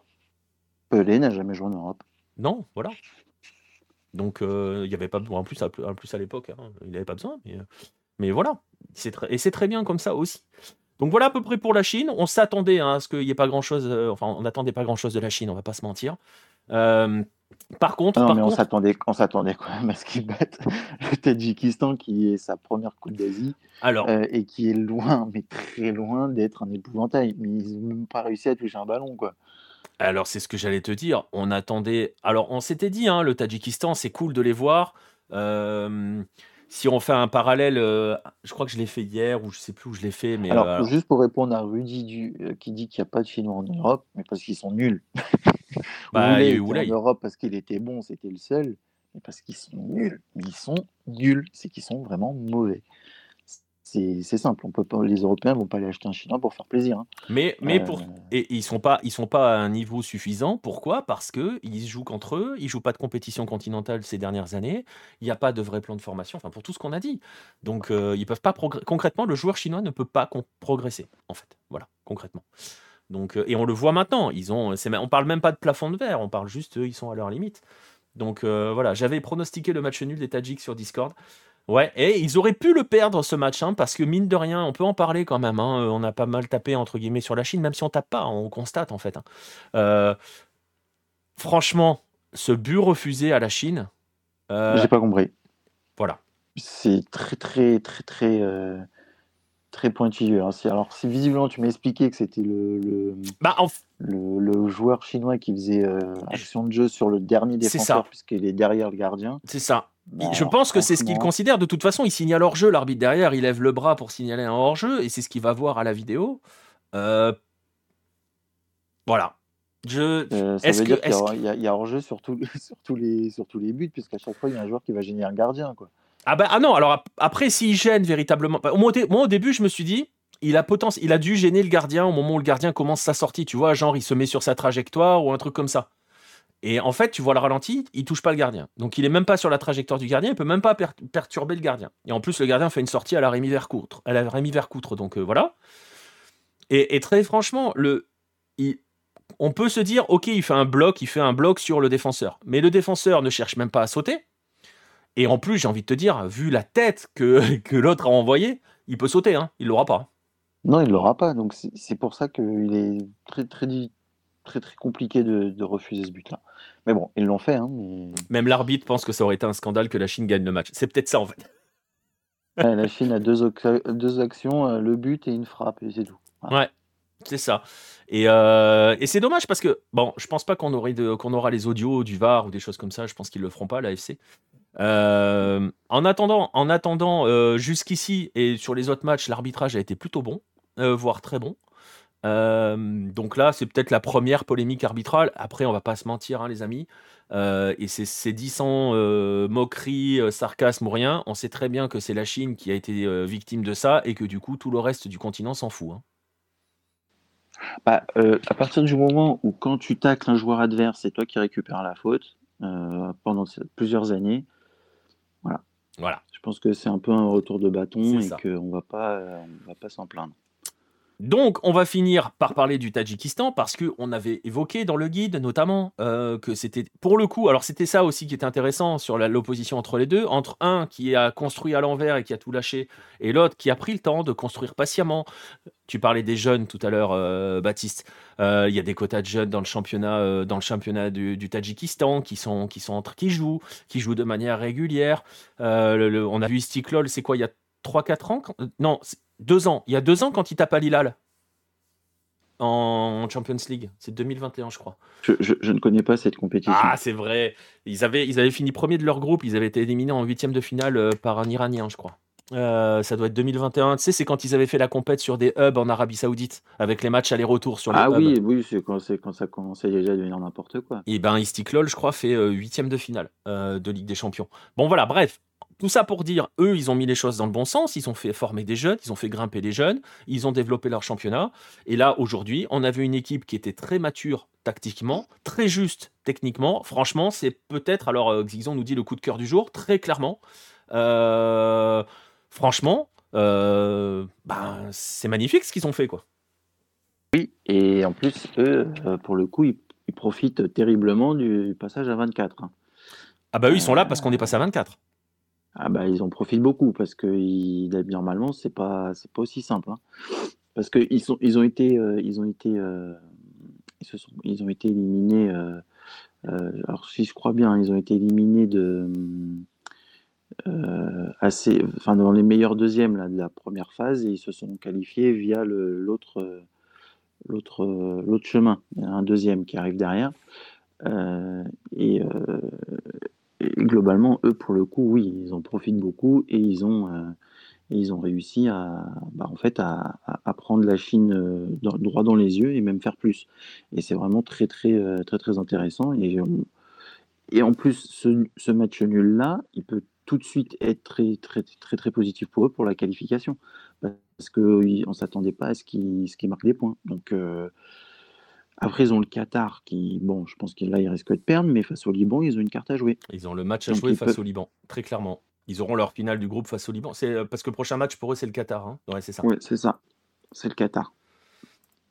Donc euh, non, ils, ont, ils ont clairement, euh, clairement leur, leur, mot à dire. Et c'est bien, c'est bien. Pour une fois que l'ouvrir à 24, ça, ça, sert à quelque chose, on va pas s'en plaindre. Ouais, c'est ça. Dernier meilleur deuxième du deuxième tour des qualifs pour la Coupe du Monde. Voilà, pour préciser pour la qualif du, du Tadjikistan. c'est sûr, ils étaient pas. Ah, c'est ce que me dit son Dernier meilleur deuxième du deuxième tour. Compliqué, hein, comme phrase. Mais voilà. Parce que pour, pour moi, ils étaient, euh, ils, étaient, euh, ils étaient justement en balotage avec le Liban, mais peut-être que je me trompe d'année. Ah, il faudrait vérifier, là je t'avoue, je l'ai pas. d'année. Mais pour moi, ils, ils, étaient pas, ils étaient avec le Liban. Ça se jouait avec le Liban. Attends, je vais te dire. On va regarder. Parce que justement, le Liban était avec la Corée et on en parlait avec Boris en disant ouais, c'est bon, le Liban passe in extremis et que le Turkménistan, en fait, il, le Tadjikistan, pardon, il ne passait pas. Mais peut-être que le Tadjikistan se qualifiait quand même. Alors c'est peut-être ça. Euh, tac, tac, tac. Ils ont fini. Pour les qualifs, pour là, ils ont fini. Euh, comment je vais trouver ça? Euh, Ici, je pense. Non, ils ont fini vainqueur de leur groupe F du troisième tour. Ouais, c'est compliqué les qualifs. Bref, on verra. Je ne vais pas regarder là comme ça, mais ils étaient deuxième, mais ils sont pas passés. J'ai mal dit, je crois. Ouais, bon, enfin bref, ils, ils se sont, ils bénéficient du fait que c'est passé, que c'est passé à 24. Ça a été l'équipe qui a parce vraiment. que, euh, parce, qu'ils remportent, en fait, voilà, c'est ça, c'est ils remportent leur groupe euh, des équipes éliminées c'est ça. du, de, la, de la qualification euh, à la Coupe du Monde. Voilà, c'est ça. C'est ça. En Donc, battant, ont en, en finissant, pas dans les meilleurs deuxièmes. ouais. en finissant à égalité de points avec le Kirghizistan et devant euh, Singapour et Myanmar. Voilà, concrètement. Donc oui, eux, ils ont participé, ouais, ils ont profité de ça. Mais, euh, mais voilà, en attendant, dans le jeu, c'est l'équipe la plus euh, sympathique qu'on a vue aujourd'hui. C'était vraiment, vraiment, il y a eu des séquences de jeu assez incroyables.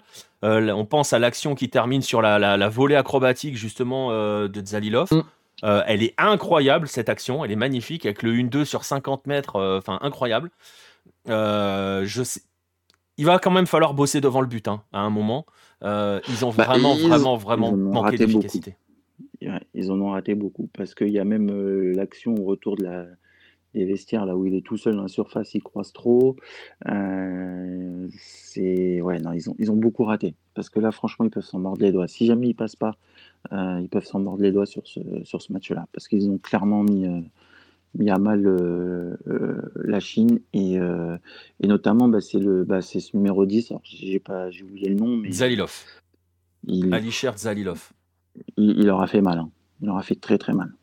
Ouais, et, et moi, ce que j'ai aimé, c'est leur capacité. Enfin, franchement, pour le coup, et c'est là où tu, c'est là où tu vois, par exemple, on parlait de l'Ouzbékistan tout à l'heure, où euh, il n'y avait pas franchement d'idées dans le jeu, dans comment se- s'organiser euh, les uns par rapport aux autres tactiquement. Pour le coup, tu sens que du côté du Tadjikistan, c'est fluide, c'est huilé, c'est Mm. travaillé. Les déplacements entre les lignes, euh, les appels contre appels, les dédoublements dans les couloirs. Il y a une variété dans leur jeu qui est hyper intéressant. Vous inquiétez et pas, c'est hein, pas du rush, hein. C'est pas on balance devant et Non, on c'est ça. un grand qui attrape. C'est vraiment du, du jeu court, du jeu entre les, les lignes. Non, c'était vraiment intéressant. Ouais, comme dit Wade, hein, l'intelligence collective du, Tadjiki- du Tadjikistan, c'est propre, c'est ça. Tu sens que ça a été parfaitement travaillé. Voilà, ils, sont très intelligents dans leur façon de jouer. Euh, C'était extrêmement plaisant, comme tu dis, Rodolphe. Alors, on va voir. euh, prochain match face au Qatar, ça va être une autre histoire. Euh, normalement, enfin, on va voir. Et franchement, ils peuvent peut-être embêter le Qatar. hein. On va voir aussi, l'impact physique, parce que tu le disais, Baptiste. Euh, les dix dernières minutes, la Chine est au-dessus, euh, peut gagner, doit gagner le match, hein, même pour dire les choses très clairement. Euh, faut voir aussi la débauche d'énergie hein, par rapport au Tadjikistan, ce que ça peut donner. Bah, hein. c'est ça qui, c'est là où je reviens le, le même sujet qu'avec l'Inde, c'est que c'est quand même des petits clubs, des petits championnats. Tu sais que physiquement, ils risquent d'exploser et qu'en général, ces, ces équipes-là, ils donnent tout sur le premier match. Et parce que c'est le début de la compétition, on veut bien rentrer. En plus, c'est leur première, donc ils y sont allés à fond. Euh, et ils peuvent complètement exploser. Surtout que le, bah, le Qatar, même si c'est pas le Qatar de 2019 et que c'est moins flamboyant, euh, c'est quand même un niveau professionnel au-dessus, quoi. C'est On, va être, on va être quand même quelques crans au-dessus de la Chine. hein. euh, ah oui, Largement Ah bah, quand même. hein. ah oui. Et puis même en termes de tout, quoi. Enfin, donc après, est-ce que le Tadjikistan va se dire, ok, le Qatar, on peut laisser filer, on peut faire tourner, on, on- on va moins se donner à fond et on va tout miser sur le dernier match face au Liban, qui pourrait être euh, Ouais, leur. faut, euh, faut pas t'amuser à en prendre une quand même. hein.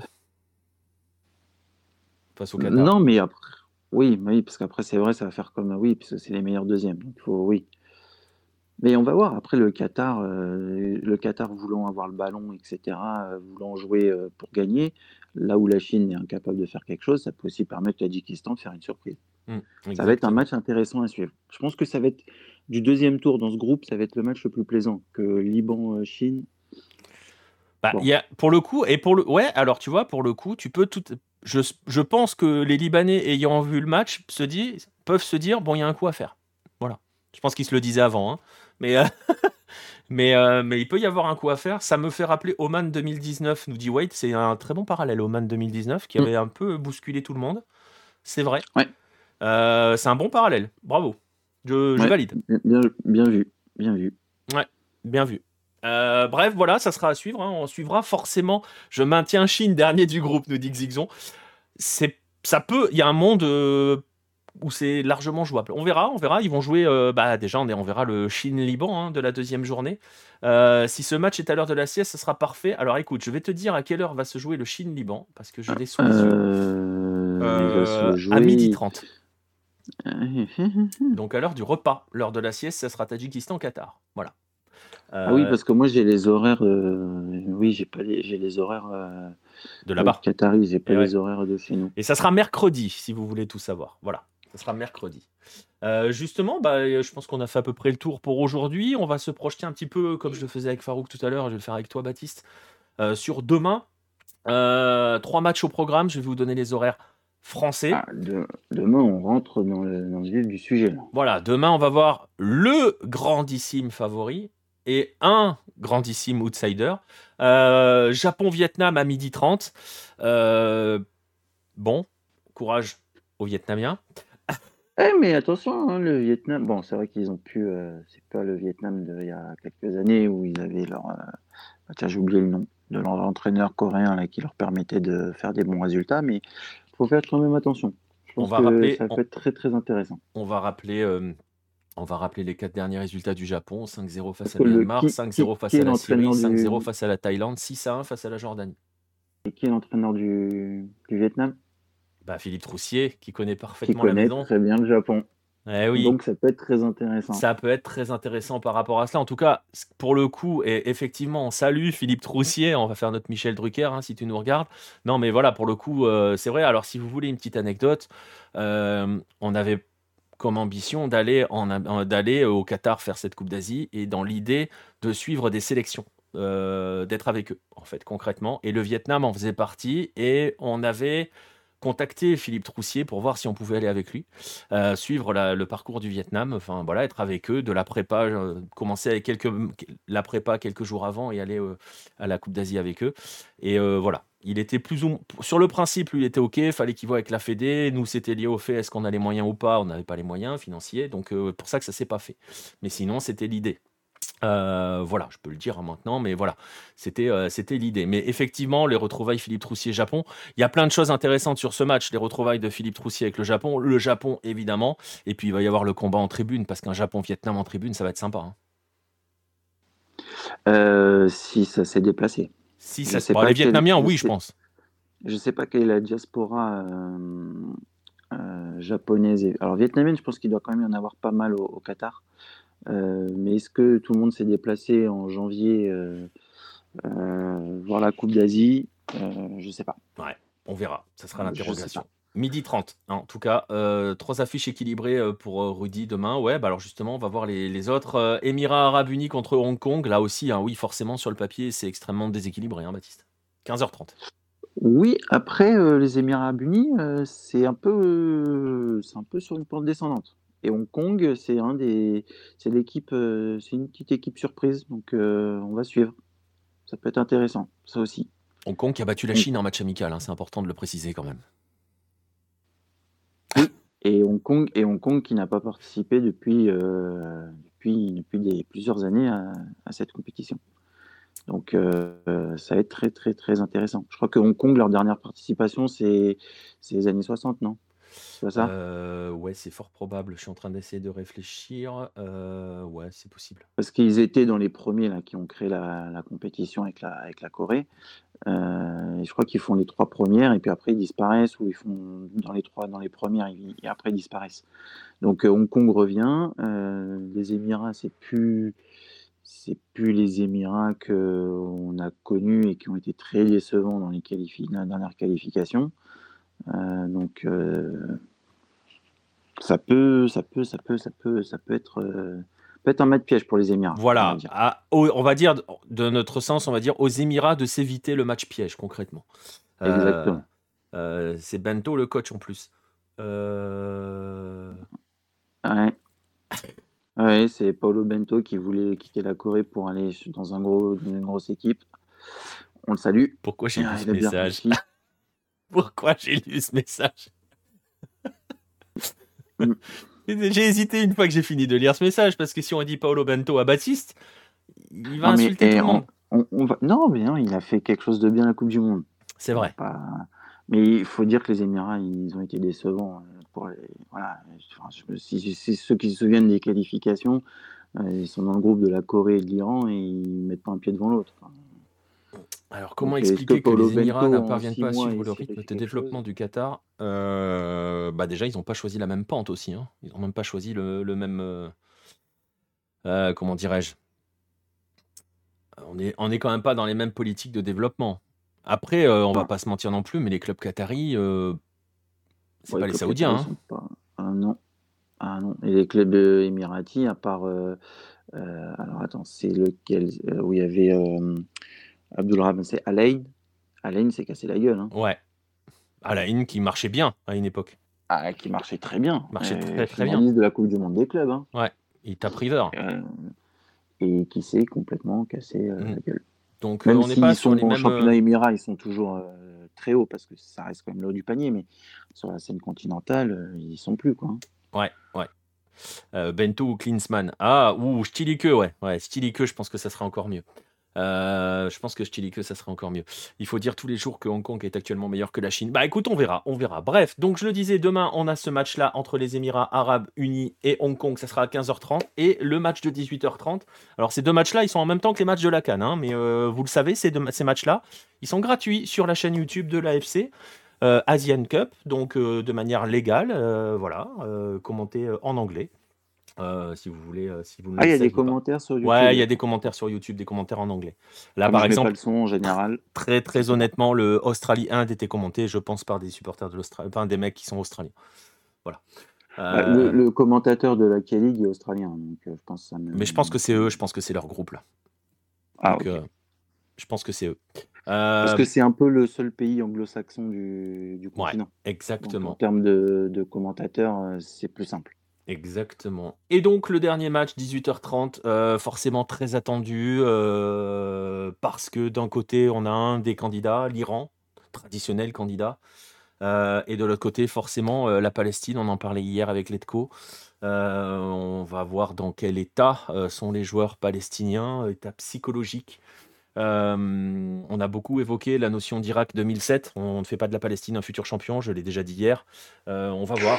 Euh, non, non, mais voilà, mais c'est vrai qu'il y a quand même ce parallèle que l'on peut faire, même si je pense qu'il est compliqué à faire parce que la Palestine souffre. Enfin, je sais pas si on peut hiérarchiser les souffrances, mais pour le coup, voilà quoi. Non, et puis, enfin, même au niveau du niveau sportif, l'Irak en 2007, c'était quand même, c'était quand même meilleur. Alors, trop de proportions gardées, mais c'était quand même un peu au-dessus. On en avait parlé d'ailleurs dans le Hello Mag. Exactement. Dans le premier, je crois. Exactement, dans le premier, exactement, dans le Hello Mag numéro 1. Euh, on avait parlé direct 2007. Voilà, en tout cas, Iran-Palestine, forcément, on va avoir tous les spécialistes de la géopolitique du football qui vont se délecter de ce match-là. Il y a quand même un match, de foot, euh, ce qui est peut-être plus intéressant que le reste, euh, surtout quand on doit essayer de tirer des conclusions parfois un peu hâtives sur le poids du football dans le, dans la politique mondiale. Euh, je ne suis pas convaincu que si la Palestine fait un résultat face à l'Iran demain, ça change, euh, ça change ce qu'elle est en train de, subir. Mais bon, bref, Iran-Palestine. Ah non, puisque Israël n'est plus dans la confête. Donc euh. Non, voilà. c'est vrai, c'est vrai qu'en plus à une époque Israël y était et d'ailleurs Israël n'y a plus été parce que plus personne ne voulait jouer contre Israël. Hein. C'est aussi pour cela qu'Israël s'est retrouvé dans la zone Europe dans les années 60. D'ailleurs, Fin des années 60. D'ailleurs, euh, Israël est dans des membres fondateurs de l'AFC, hein, vous le savez, parce que je l'ai expliqué dans le Hello Mac 21, je crois d'ailleurs. Euh, Israël est un des membres fondateurs de la Confédération asiatique. Et la Russie a refusé de venir en AFC. C'est vrai pour de vrai, ça? Pas longtemps. Euh, ouais, j'ai vu l'info passer. Alors, je sais pas si c'est la Russie qui a refusé ou si c'est l'AFC qui a refusé. Enfin, bref, ça se fera pas. J'ai vu ça fin d'année dernière. Ok. Ah tu vois, ça aurait été, ça aurait été marrant de les voir arriver là. Hein. C'est la, la, fédération russe qui refuse. Ok. Voilà, c'est plutôt pas mal. Ça évitera un énième 50 milliards de kilomètres euh, entre l'Australie et la Russie. Pour aller jouer à Saint-Pétersbourg, on va se marrer, tu vois. C'est vrai. C'est vrai. Et effectivement, la Palestine a fait match nul en amical contre l'Arabie Saoudite et elle a perdu 1-0 contre l'Ouzbékistan aussi. Euh, c'est la Russie qui a refusé, nous dit Xixon. Bon, voilà, bref. voilà c'est la Russie qui refuse. Voilà les, euh, les rendez-vous de demain. Donc, euh, ces trois rendez-vous là qui sont au menu d'une belle journée. pour Baptiste, ça sera lundi, la plus belle des journées. Hein, on est d'accord ou pas, ou pas. Je sais pas si on fera peut-être. Je sais pas si on fera le live, euh, parce que maintenant qu'on a vu que tous les matchs sont dispo euh, sur YouTube, il y a moyen qu'on fasse des lives, très clairement, de Coupe d'Asie. Euh, pour le coup, on est assez tranquille, puisque comme il n'y a aucune chaîne de télé française qui s'en occupe, eh ben, autant, autant qu'on s'amuse nous.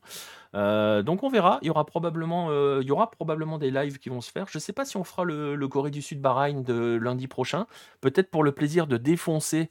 de défoncer euh, tous les noms coréens, hein, histoire que je ra- ravive la tradition en 2024, hein, Baptiste Ça te ferait Ah, plaisir bah, il faut. Il faut, bah, on est il d'accord. Sachant que le prochain, je pourrais pas le faire. Et oui, parce que Corée, je ne pourrais pas. Je Eh oui. serais dans un avion.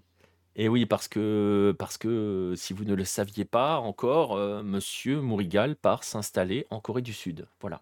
Et je crois que tu l'as expliqué hein, sur les réseaux sociaux. hein. Donc les prochains, ça serait le seul euh, live que je pourrais faire. Et Je vois des messages qui sont très très drôles. Le Kim Kim Kim Kim I Kim. Pour ceux qui ont la ref, on a la ref. Ah, moi j'ai Ah, la bah, ref. Et ah, le Kim Nam c'est 2 ba- c'est- aussi, c'est vrai. C'est ballot parce qu'il y a, il y, a, y a un Kim qui est blessé. ah, ça va, ça va péter le Kim Kim Kim. euh. Ah mais t'as la ref du Kim Kim Kim Kim I Kim Bah oui, donc, euh, donc voilà. c'est Kim Il 2 aussi. Là. Je sais plus qui disait que ça. Là. Euh, euh, il y en avait un qui l'appelait 2 au lieu d'appeler Ouais, ouais, ouais, ouais, ouais. Kim Nam Je sais 2. plus qui. Au lieu de Nam Kim 2, Nam Il. voilà. Kim Nam 2. Et merci Kim à Nam Thomas Est et TTTT. Il y a 4 T. Je crois j'en ai oublié un pour le follow. Merci à toi. Bah, tu vas je pense que tu vas être le dernier follow de l'émission puisqu'on arrive au bout de cette émission, de cet épisode 2. Euh, C'était un plaisir de le partager avec vous. Merci Baptiste de m'avoir accompagné. Pas de souci. Et puis, bah, nous, on, on va essayer enfin de se mettre euh, dans l'ambiance Corée pour, euh, pour lundi. Là. Bah ouais, on va faire- monter gentiment. Pour Ah, aller va se faire monter sortir, euh, se faire sortir euh, en huitième de finale. Et puis après, de dire Ah, bah, il avait pas assez de temps. Bah, c'est pas grave. Alors, en même temps, c'est pas facile de faire une équipe euh, football manager depuis la Californie. Ah, bah, et surtout en six mois. Ouais, surtout en 6 mois. Et bon, écoute, on Ça en verra. on- an qu'il a la tête de l'équipe. On verra lundi, peut-être peut-être qu'on fera, peut qu'on fera un live lundi de la Corée du Sud. Si vous voulez voir Baptiste insulter, des, insulter en allemand Jürgen Klinsmann, euh, ça sera euh, lundi midi et demi. Je verrai si on peut faire un live. Euh, je pense que c'est jouable. Donc il y a moyen qu'on live le match tranquillement, qu'on se pose devant YouTube et qu'on écoute Baptiste insulter des mères. Ça sera très drôle. Même si bon, c'est. Bahreïn, ça devrait aller quand même. Ah, si tu bats pas Bahreïn, tu, quittes la- tu prends tes valises, tu rentres. hein. Ah oui, tu, tu joues pas les matchs qui suivent. hein. Ah, bah non, ça sert à rien. Enfin voilà. Bref, écoutez, on va en rester là. Merci à tous ceux qui ont été dans le chat. Merci à ceux qui vont euh, suivre, euh, qui ont suivi cette émission en rediff, en replay. C'est dispo sur YouTube. Ça dérive sur les plateformes de podcast dans la foulée aussi. On va se retrouver demain aux alentours de 23h, comme aujourd'hui, euh, en fonction de quand se termine le match de 21h en Coupe d'Afrique. Vous avez vu que ça avait pris un petit peu de retard ce soir, mais voilà, c'est aux alentours de 23h pour débriefer la journée. On sera avec Farouk, avec Farouk, pardon, et on aura Monsieur Letko qui, lui, se fait un marathon demain, puisque si je me rappelle bien ce qu'il m'a dit hier, il s'enchaîne les trois matchs de Coupe d'Asie euh, depuis les tribunes, euh, en espérant cette fois-ci qu'il puisse voir les matchs, qu'on le laisse entrer. Mais bon, non, ça devrait aller, il n'y a pas d'histoire d'avion. Il faut, faut qu'il enlève son maillot de l'OM. Voilà, on se retrouve demain. Bonne nuit à tous. Euh, bon match pour euh, ceux qui vont les suivre demain. Et puis donc, bah voilà, je le disais, à demain. Salut tout le monde.